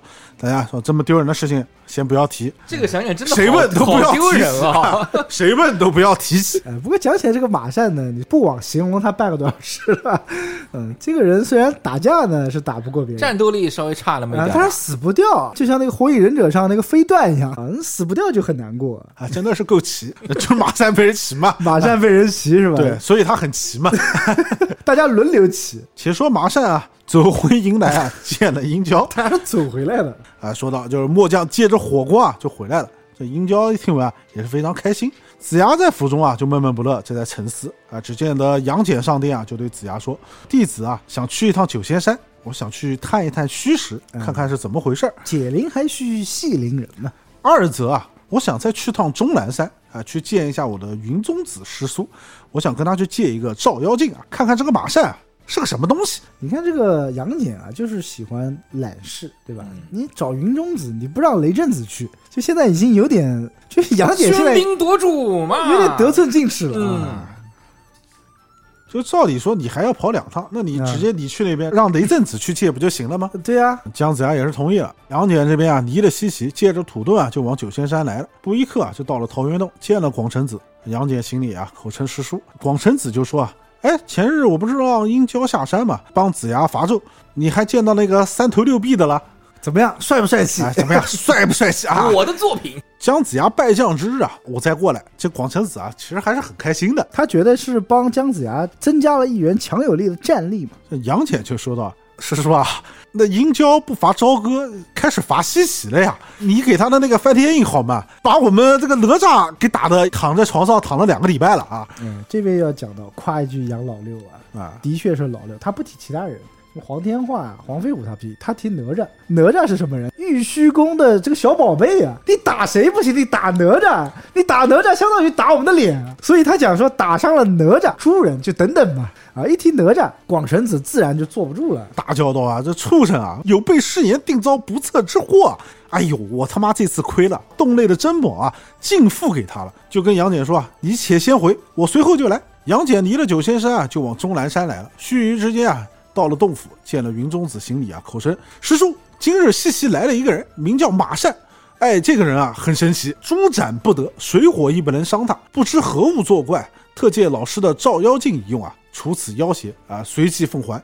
云中子一听啊，给了杨戬很顺利啊，这两趟。啊，杨戬接过镜子一照，嗯，我真他妈帅。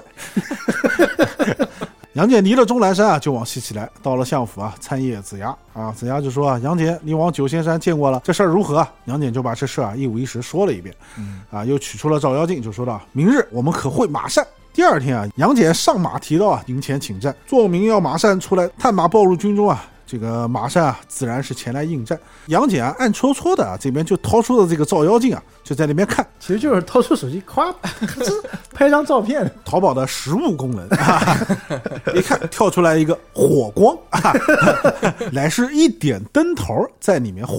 这杨戬啊，收了自己的手机，纵马舞刀啊，就直取马善。二马相交啊，刀枪并举，战了二三十个回合。杨戬啊，拨马便走。马善啊，哎，这边就讲到很聪明，不敢回营啊，反而去见了殷郊，说杨戬呢，打着打着他就跑了，哼，我才不会去追他呢。聪明啊！封神我们已经讲到一大半了，终于冒出一个有人跑不去追的人。那殷郊就说：“嗯，不错不错，知己知彼，乃是兵家要诀，这么做是对的。”且说这杨戬回营之后啊，就跟子牙说啊，弟子照过了，发现他啊，乃是一点灯头，不知道有何详细。灯芯嘛，就是啊，这边维护就说啊，说世间有三处啊，有三盏灯，玄都洞八景宫有一盏灯，哎，玉虚宫有一盏灯，灵鹫山有一盏灯。嗯，莫非啊，灯作怪啊？杨道兄可往这三处一看啊，便知端地。世间啊，成精作怪，不是说只有动物才行，连个灯头都可以这么嚣张吗？啊连个灯头都可以这么嚣张你张。是忘了青霞吗？韦护说出这个话，我觉得是非常可信的，因为他年纪最大嘛，对吧？人家是天皇室就得到了三代弟子，什么事情没见过？杨戬啊，也是欣然前往啊，出公差啊，可以划水啊，哎，也很清楚。啊还有出差补贴的，这个西岐的这个差旅费的报销比例比较高。移了西岐之后啊，就先往玉虚宫而来，驾着土遁而走啊，不自觉啊就到了昆仑山。到了麒麟崖，看罢昆仑景致啊，不敢擅入，立于宫外。等候多时啊，只见白鹤童子出来了啊，杨戬就上前施礼，说道啊，师兄，弟子杨戬啊，借问老爷面前的那盏琉璃灯啊，可曾还点着？白鹤童儿就说，哎，点着呢。杨戬心想啊。此处点着，那想必不是这里。说罢，便往灵鹫山去。你看这个欺软怕硬的家伙，老子那边根本就不敢去。他的这个想法是什么？他先去的是玉虚宫，去掉一个最高分，去掉一个最低分啊、老子那边呢，如果真是老子那边出了问题，就不是我杨戬能够解决的事情了，彼时啊，离了玉虚，就往灵鹫宫，就往灵鹫山而来啊。就往灵鹫宫而来，就半路上就遇到一个小女孩儿，到了圆觉洞啊，倒身下拜，口称道：“老师，弟子杨戬拜见。”嗯，燃灯就问说：“你来做什么呀 你这个口音很重啊。啊，其实你看这边还挺有戏剧性的，杨戬低头拜这个燃灯啊，嗯，鬼搓搓的呀。说的硬屈屈的，哎，就很硬缺缺的讲了一句：“老爷，你面前的琉璃灯灭了。”啊，燃灯一下呀，哎，这孽障走了啊。燃灯最近忙着呢，在撸鸟，哎没有时间看灯。那爷，你这句话就讲到了点子上了。哎，撸鸟算是一个原因，嗯算是其中一个原因。杨戬上前啊，就把这件事啊说了一遍。呃燃灯就说：“你先去，我随后就来。”别了燃灯啊，借着土遁回了西岐，就把这些事啊都说了一遍。说这个燃灯老师啊，随后就来。正言间啊，广成子到，姜子牙也是赶忙啊迎至殿前。广成子一看姜子牙，称罪啊，贫道不知有此大变啊！哪知道这个殷郊啊，竟然反了念头啊！是我的罪过，带我出去，找他来见我。不知有此大便，嗯，确实也是一坨大便。这广成子啊，随即出城，到了营前大呼啊：“传语殷郊，快来见我！”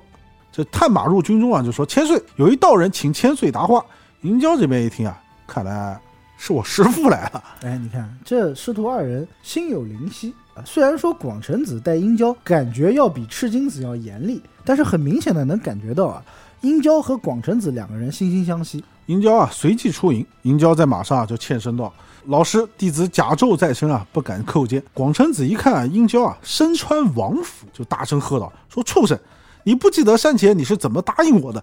如今为何改变了念头？”殷郊啊，不自觉的就哭了起来。嗯，气诉曰：“老师在上，弟子领命下山，又说了温良马善。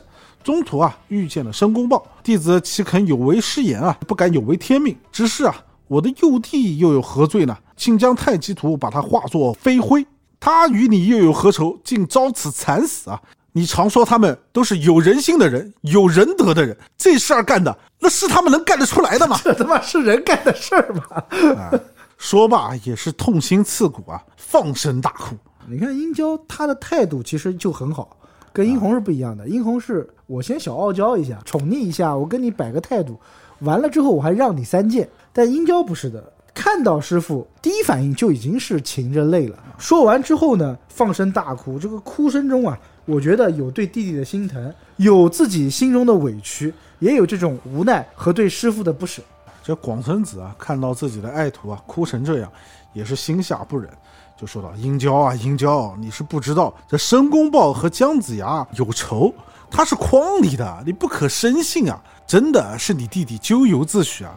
殷郊就说：“申公豹的话不可以相信，我弟弟的死又是天数，总不是我弟弟自己走到太极途中遭此酷刑啊！”老师说的好笑，如今啊，兄存弟亡，老师请回。等弟子杀了姜尚，报了地仇，我们再议东征。就杀纣王，我们一定要杀的，但是我要先杀了姜子牙。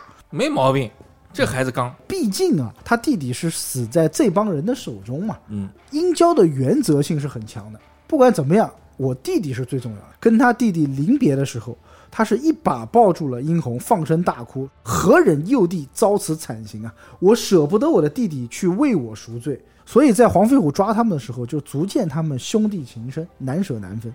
这边广成子啊，也是捶胸顿足啊，就说道：“你可曾还记得你当时发下的誓言？”殷郊就说：“弟子记得，既受了此恶，死也甘心，绝不独自偷生。铁了心了，铁了心了。”就是我死也不要紧，我只要报了仇，哪怕死了我也愿意。是条汉子。广成子啊，也是大怒，大喝一声：“仗剑来取！”殷郊啊，也是用戟架住。老师没来由，你为姜尚和弟子变脸啊，实在是太偏心了。倘若一时失礼，实在是不好看啊。广成子又是一剑劈来，殷郊就说道：“老师，你何苦为了他人不顾自己天性？则老师所谓天道人道，俱是交强。哎，都是勉强，对吧？这殷郊就大喊：“老师，你要解放你的天性啊！”对，解放你对我的爱呀、老师，你爱我，我是知道的。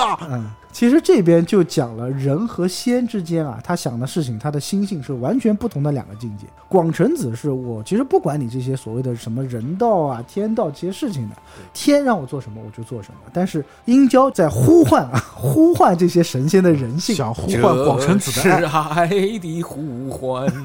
广成子就说啊：“此是天数，你自不悔悟，违背誓言，必有杀身之祸。”说罢，又是一剑砍来。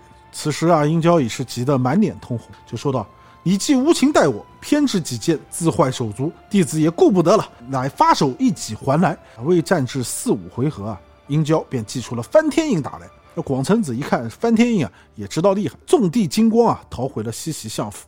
子牙迎着，见广成子啊面色不太好啊，就忙问今日会殷郊的详细。广成子就说啊，这个臭小子啊，被申公豹说反了，我再三苦劝啊，竟然不从，是我陆琪与他交手啊，拿着那列杖掏出翻天印就来打我，故此回来再做商议。赤精子啊，被他的阴阳镜是吓到之后回来啊，大家都说了一句话，说太弱了，赤老师你太弱了，对不对？但是广成子回来，没有一个人敢说话，你知道吗躲得远没人敢逼逼，别惹事儿，别惹事儿。谁敢逼逼啊？谁敢说这个广成子的不是啊？毕竟大师兄的威严还是在的。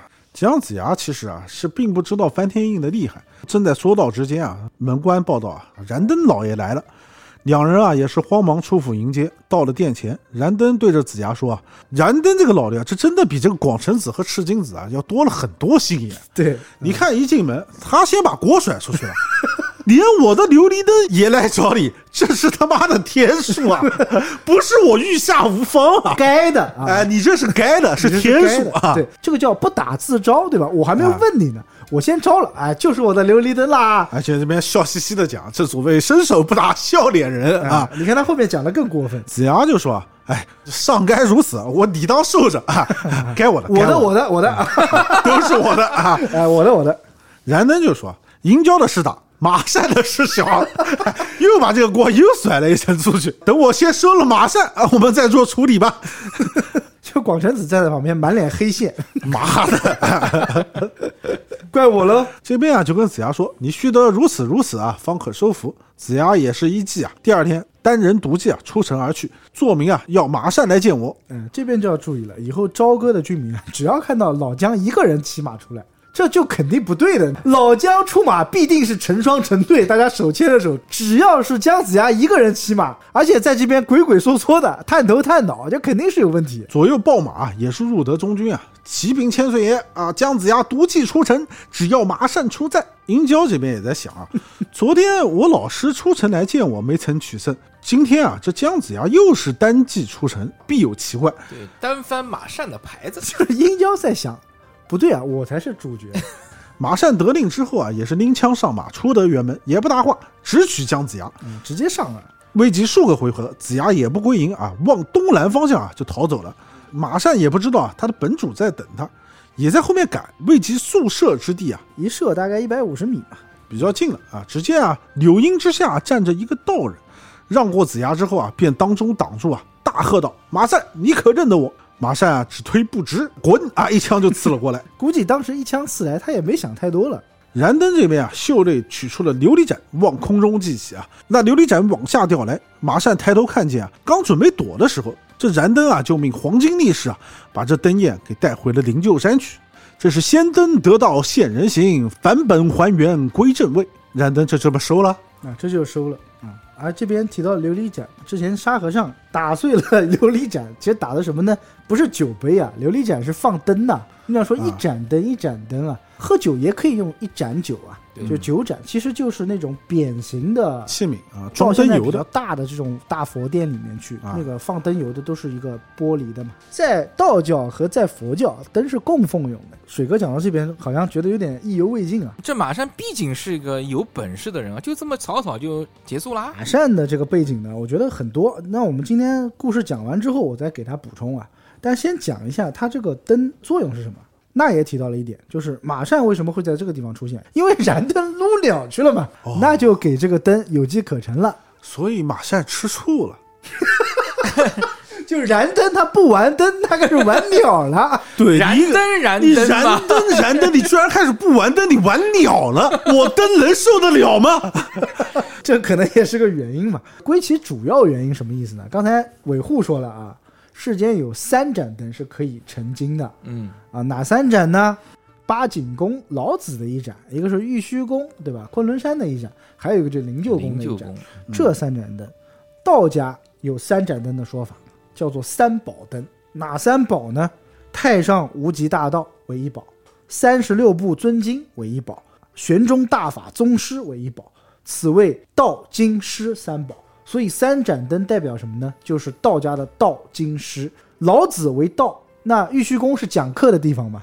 玉虚为经，燃灯这边呢就代表了师啊，师傅的师。你看这几个章节，从土行孙开始，巨留孙管不好自己的徒弟吧？啊，赤石金子管管不好好啊，广成子也管不好，代表了玉虚宫他的师道啊已经不存了。你会发现他精英教育有一个很大的弊端，首先我收徒的时候就收一个，那我这个徒弟变节了怎么办呢？很难搞啊。第二个就是说，你看他们处理徒弟的方式也非常的草率。这些仙人为了修行，为了自己的修行啊，他只顾自己，我都不管你人道人间的情感了，我还管什么师徒情深呢？不存在的啊。你看他们怎么对待自己徒弟的？首先，临下山了，我才教你道法，临阵磨枪，给你吃几颗豆，就速成法。就这种东西，你花钱，我给你个文凭，就这么一个简单道理。所以他的这个精英教育啊，只重精英和品牌对外的这个形象，不重内涵。整体的说来，我觉得玉虚宫当中的护短第一不是太乙吗？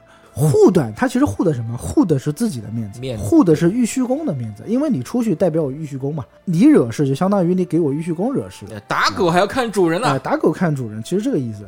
灵鹫宫的灯灭了，说明什么呢？就说明道经师啊，师道不存。抨击一下现在玉虚宫的这种教育方式。这边探马也是报回了中军，就对殷郊说啊：“齐千岁，马善追赶江上啊，只见得一阵光华过后啊，只有战马，却不见了马善，请令定夺。”殷郊一听啊，也是心下疑惑，随即传令啊：“点炮输赢，我和姜子牙力决雌雄。”这边燃灯收了马善之后啊，和广成子共议。这殷郊啊是被申公豹说反的，如之奈何？正说到间啊，探马报入说：“殷殿下请丞相答话。”嗯，燃灯这边就说啊，子牙公，你先去吧，你有杏黄旗，可保你身。子牙也是忙传令啊，同众人出城。炮声响亮啊，西岐门开。子牙一骑当先啊，对着殷郊就说：“殷郊，你负师命，难免离除之恶，及早投戈，免得后悔。”哎，你看他们对殷郊啊，其实还是比较宽容的，包括燃灯讲了，都是被申公豹说反的对啊。这边姜子牙也劝他早点投降。这边殷郊啊也是大怒，因为见了仇人嘛，分外眼红啊，咬牙切齿大骂道：“匹夫，你把我弟化为飞灰，我与你势不两立！”纵马摇戟，直取子牙。子牙这边啊也是仗剑相迎，剑戟交加，大战龙潭虎穴。且说啊，温良走马来助，哪吒蹬开风火轮啊，两边啊也是杀得黑云惨惨。这边温良啊。记起了自己的白玉环来打哪吒。哎，这个之前是谁掏白玉环出来打的？之前是魔家四将啊，魔力青呃拿了一个叫白玉金刚镯，还把啊黄天化给打死了。啊然后后来打哪吒的时候呢，啊，被他的这个乾坤圈给破了。这边果然啊，他是不知道哪吒也有乾坤圈，金打玉粉碎。温良大叫一声啊，你伤我之宝啊！这边温良其实也是有道行的人，应该是对对，你三只眼嘛，怎么样都是有道行。又战哪吒，被哪吒一金砖啊正中了后心，打得往前一晃，魏晨啊闪下马来，方欲逃回，没在意啊，被杨戬一弹子啊穿了肩头，跌下马去，死于非命。就这个人死的也很突然，就刚出场就杀青了哈。就这个人的第一仗就是他的最后一仗。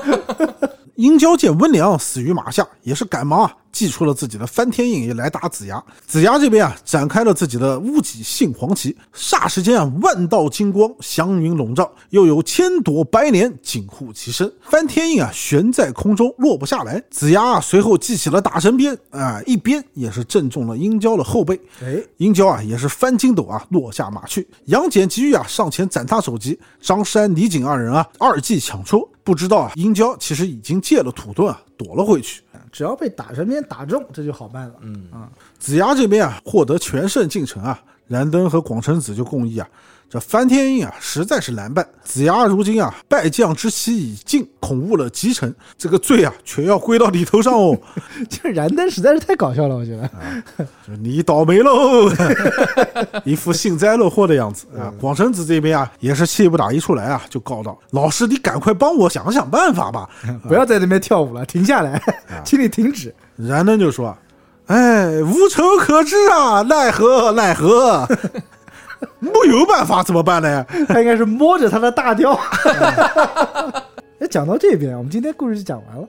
殷郊这个为什么叫 Max 呢？它足够的长啊！如果全部讲完的话，大家又要吐槽了。冲浪太长，冲浪太短了吧？你们又要说啊，冲浪太长了吧？又要讲。所以我们今天断一断，因为下一个章节呢，一方面要详细的解释殷郊的来龙去脉啊，另外一方面呢，还要出一个非常高人啊，雷火温斗，我们火部的正神要出场。申公豹这边当时也承诺了，说我帮你找一个高人来，哎这个高找高人人还没到啊啊。，高人没到，讲到这边话分两头嘛，那边高人就要到了，让他迟点再出场啊。我们讲一下这个温良马善，温良马善就跟前面的小卡拉咪们就不一样了啊，又要讲到雷部的二十四位正神啊，马赵温官要出场，赵已经出来了嘛，官不存在嘛，啊，马温二将讲的就是这个温良马善啊。道教有一个说法叫什么灵官，灵官就相当于佛教的护法或者金刚。嗯，也就是道教最能打的这个职业，就叫灵官就是双最能打花棍嘛。啊。双花红棍，道教最能打的五个灵官是谁呢？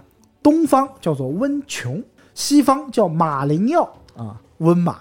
中央这个是最最最最最能打的，叫王善王善，王善你为什么点那么多个罪呢？啊，因为这个人非常的关键啊。南方关羽，北方赵公明啊，啊，把关羽、赵公明去掉，温琼、马灵耀、王善就是温良、马善的这个根源。先讲一下这个王善啊，为什么刚才点那么多罪？《西游记》里面就讲了，孙悟空踢翻了老君炉之后，一直打到了通明殿、凌霄殿外，幸有佑圣真君，就是真武大帝啊。我们之前讲过，真武大帝和雷神普化天尊，他从根源上来讲，其实同一个人嘛。他的左使叫做王灵官，指的就是中央的这个叫王善的这个人。王善跟孙悟空两个人斗在一处，胜败未分，一直打到了这个右圣真君啊，把雷府的三十六员雷将全部调过来，然后围着这个大圣就一起打。双方鏖战呢，再到后面就是请出西方老佛爷了。王善相当于是猴子，就是最后一道关卡。两个人打得难解难分，你就想啊，道教这个灵官啊，中央的这个灵官，他只是真武大帝的一个左使而已，他就可以跟孙悟空打得难解难分，最起码武力值是很高的。王善跟马灵耀前因后果像是一个传承。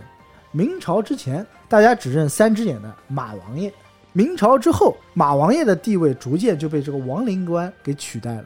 啊，先讲一下王善吧，他以前的名字叫王鄂，恶人的恶啊，嘛你。就可以知道他是一个什么样的人呢？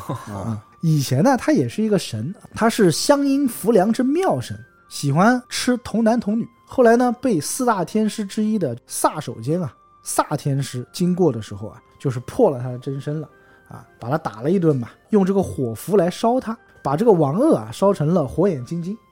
就把他两个眼睛给烧红了。后来呢，他就很不服啊，跑到玉帝那边去告状，好歹我也是个神啊。那玉皇大帝呢也是护短的，就说这样吧，我再给你一只眼睛啊。那第三只眼是怎么来的？就这么来的，给了他一只慧眼，并且赐他一条金鞭。你呢就监督这个萨天师，如果他真的是有本领啊，惩恶除奸，你以后就跟他混；如果呢他但凡有一点作恶的，你就拿这个鞭敲死他。结果呢，这个人跟着萨天师啊，一跟就是十二年，被萨天师感化了，发现人家道德爱上了萨天师。应该是爱上了。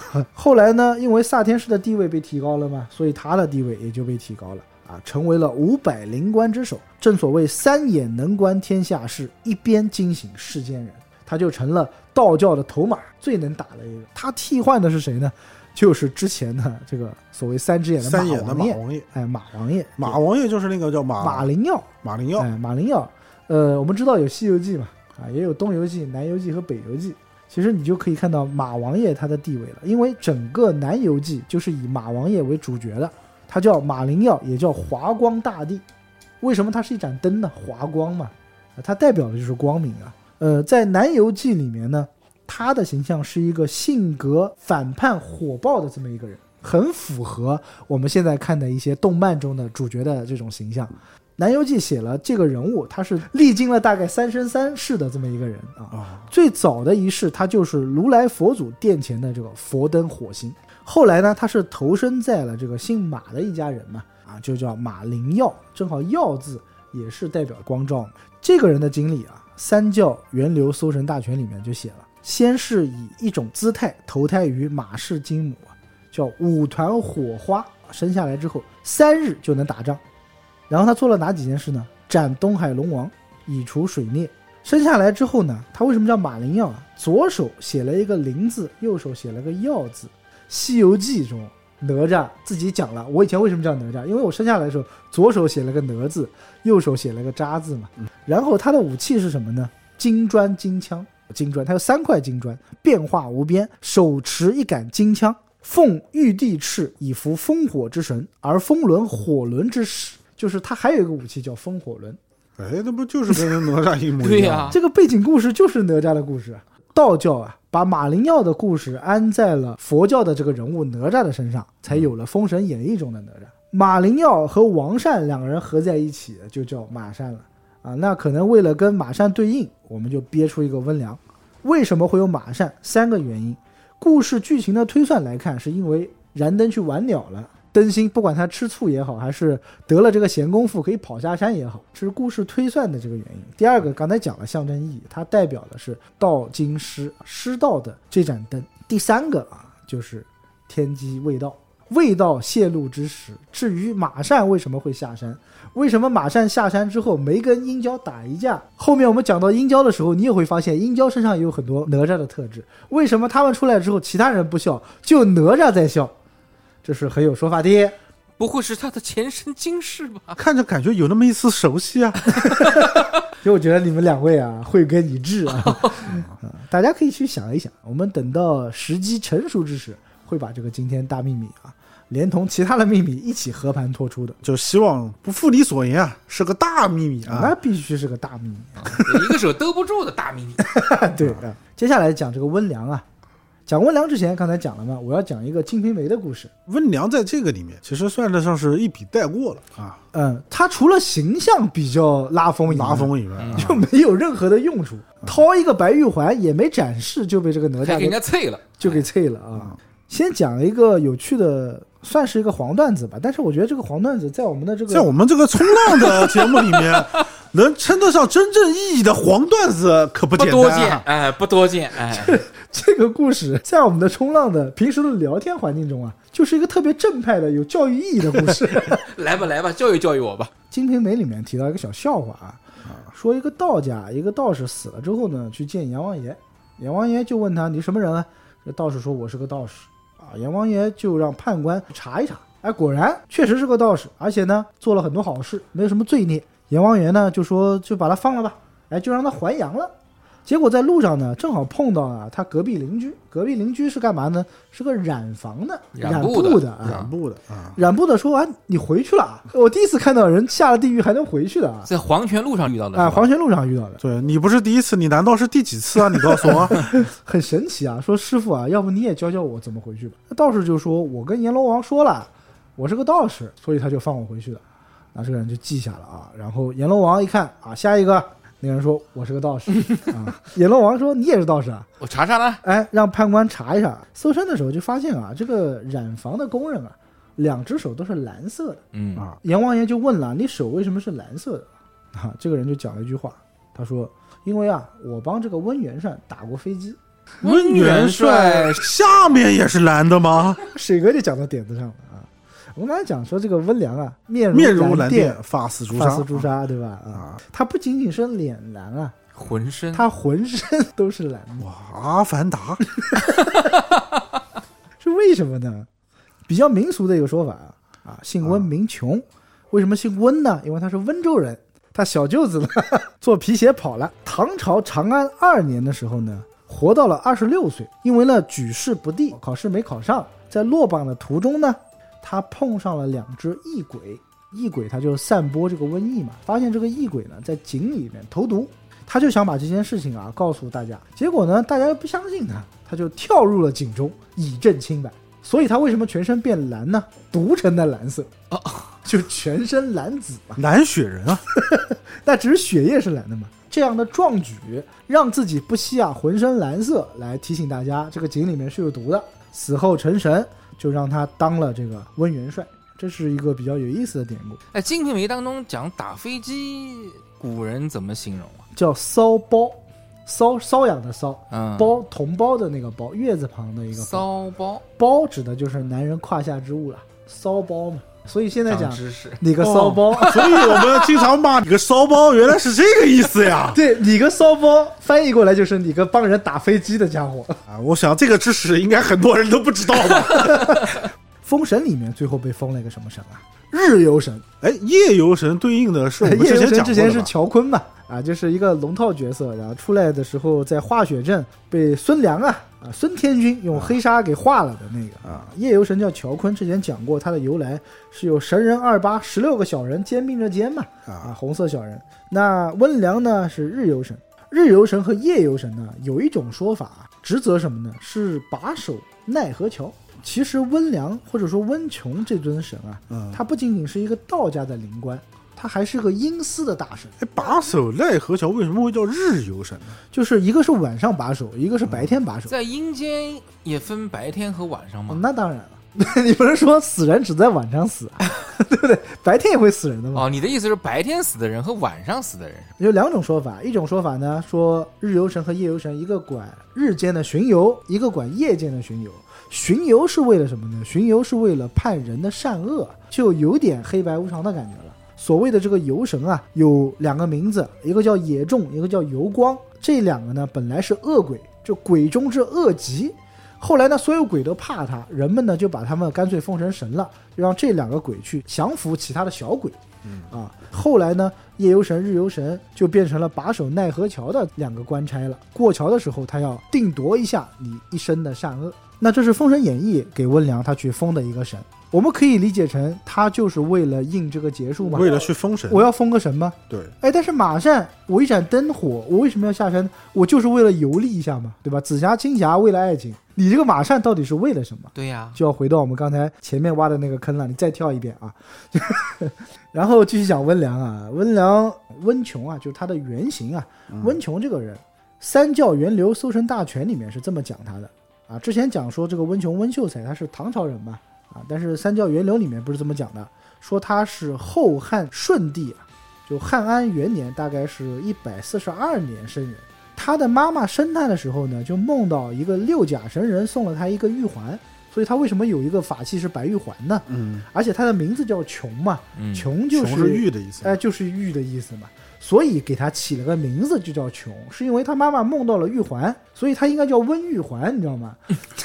叫温琼显得不太吉利。所以他应该是姓温，名琼，字子玉，听起来还挺帅的一个名字啊。啊，就突然看到天上一条苍龙坠珠于前，口里面含了一个龙珠啊，然后掉在他面前，啊，于是呢，他冲上去啊，抢过来，自己吃下去了。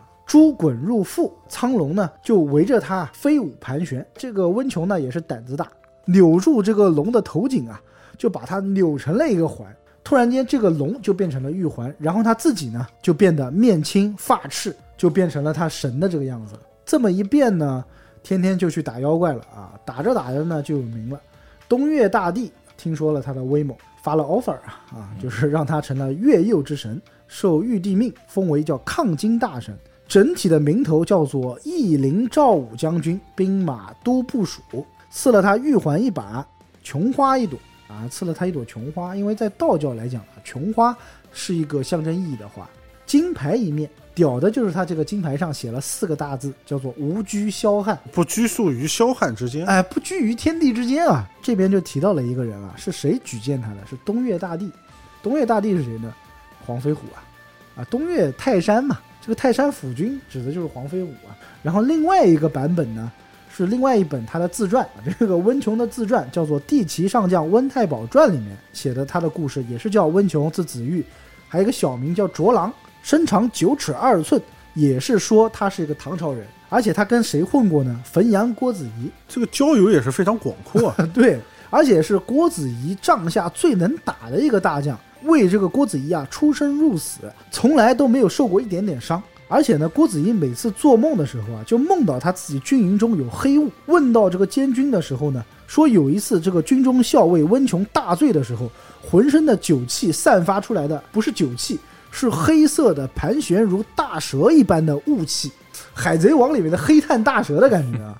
所以所有的这个群盗啊，就当时郭子仪去镇压盗贼的时候，这些群盗看到温琼都绕着走。但是呢，郭子仪这个人疑心病很重，他就觉得啊，跟这么一个人天天在一起啊，有点危险。有点危险啊。他有一次呢，说这个郭子仪啊，也不知道为什么就跟这个温琼就睡在一张床上了啊，都不知道为什么睡在一张床上。对，然后呢又梦到啊，这个温琼啊真的变成了一个大蛇。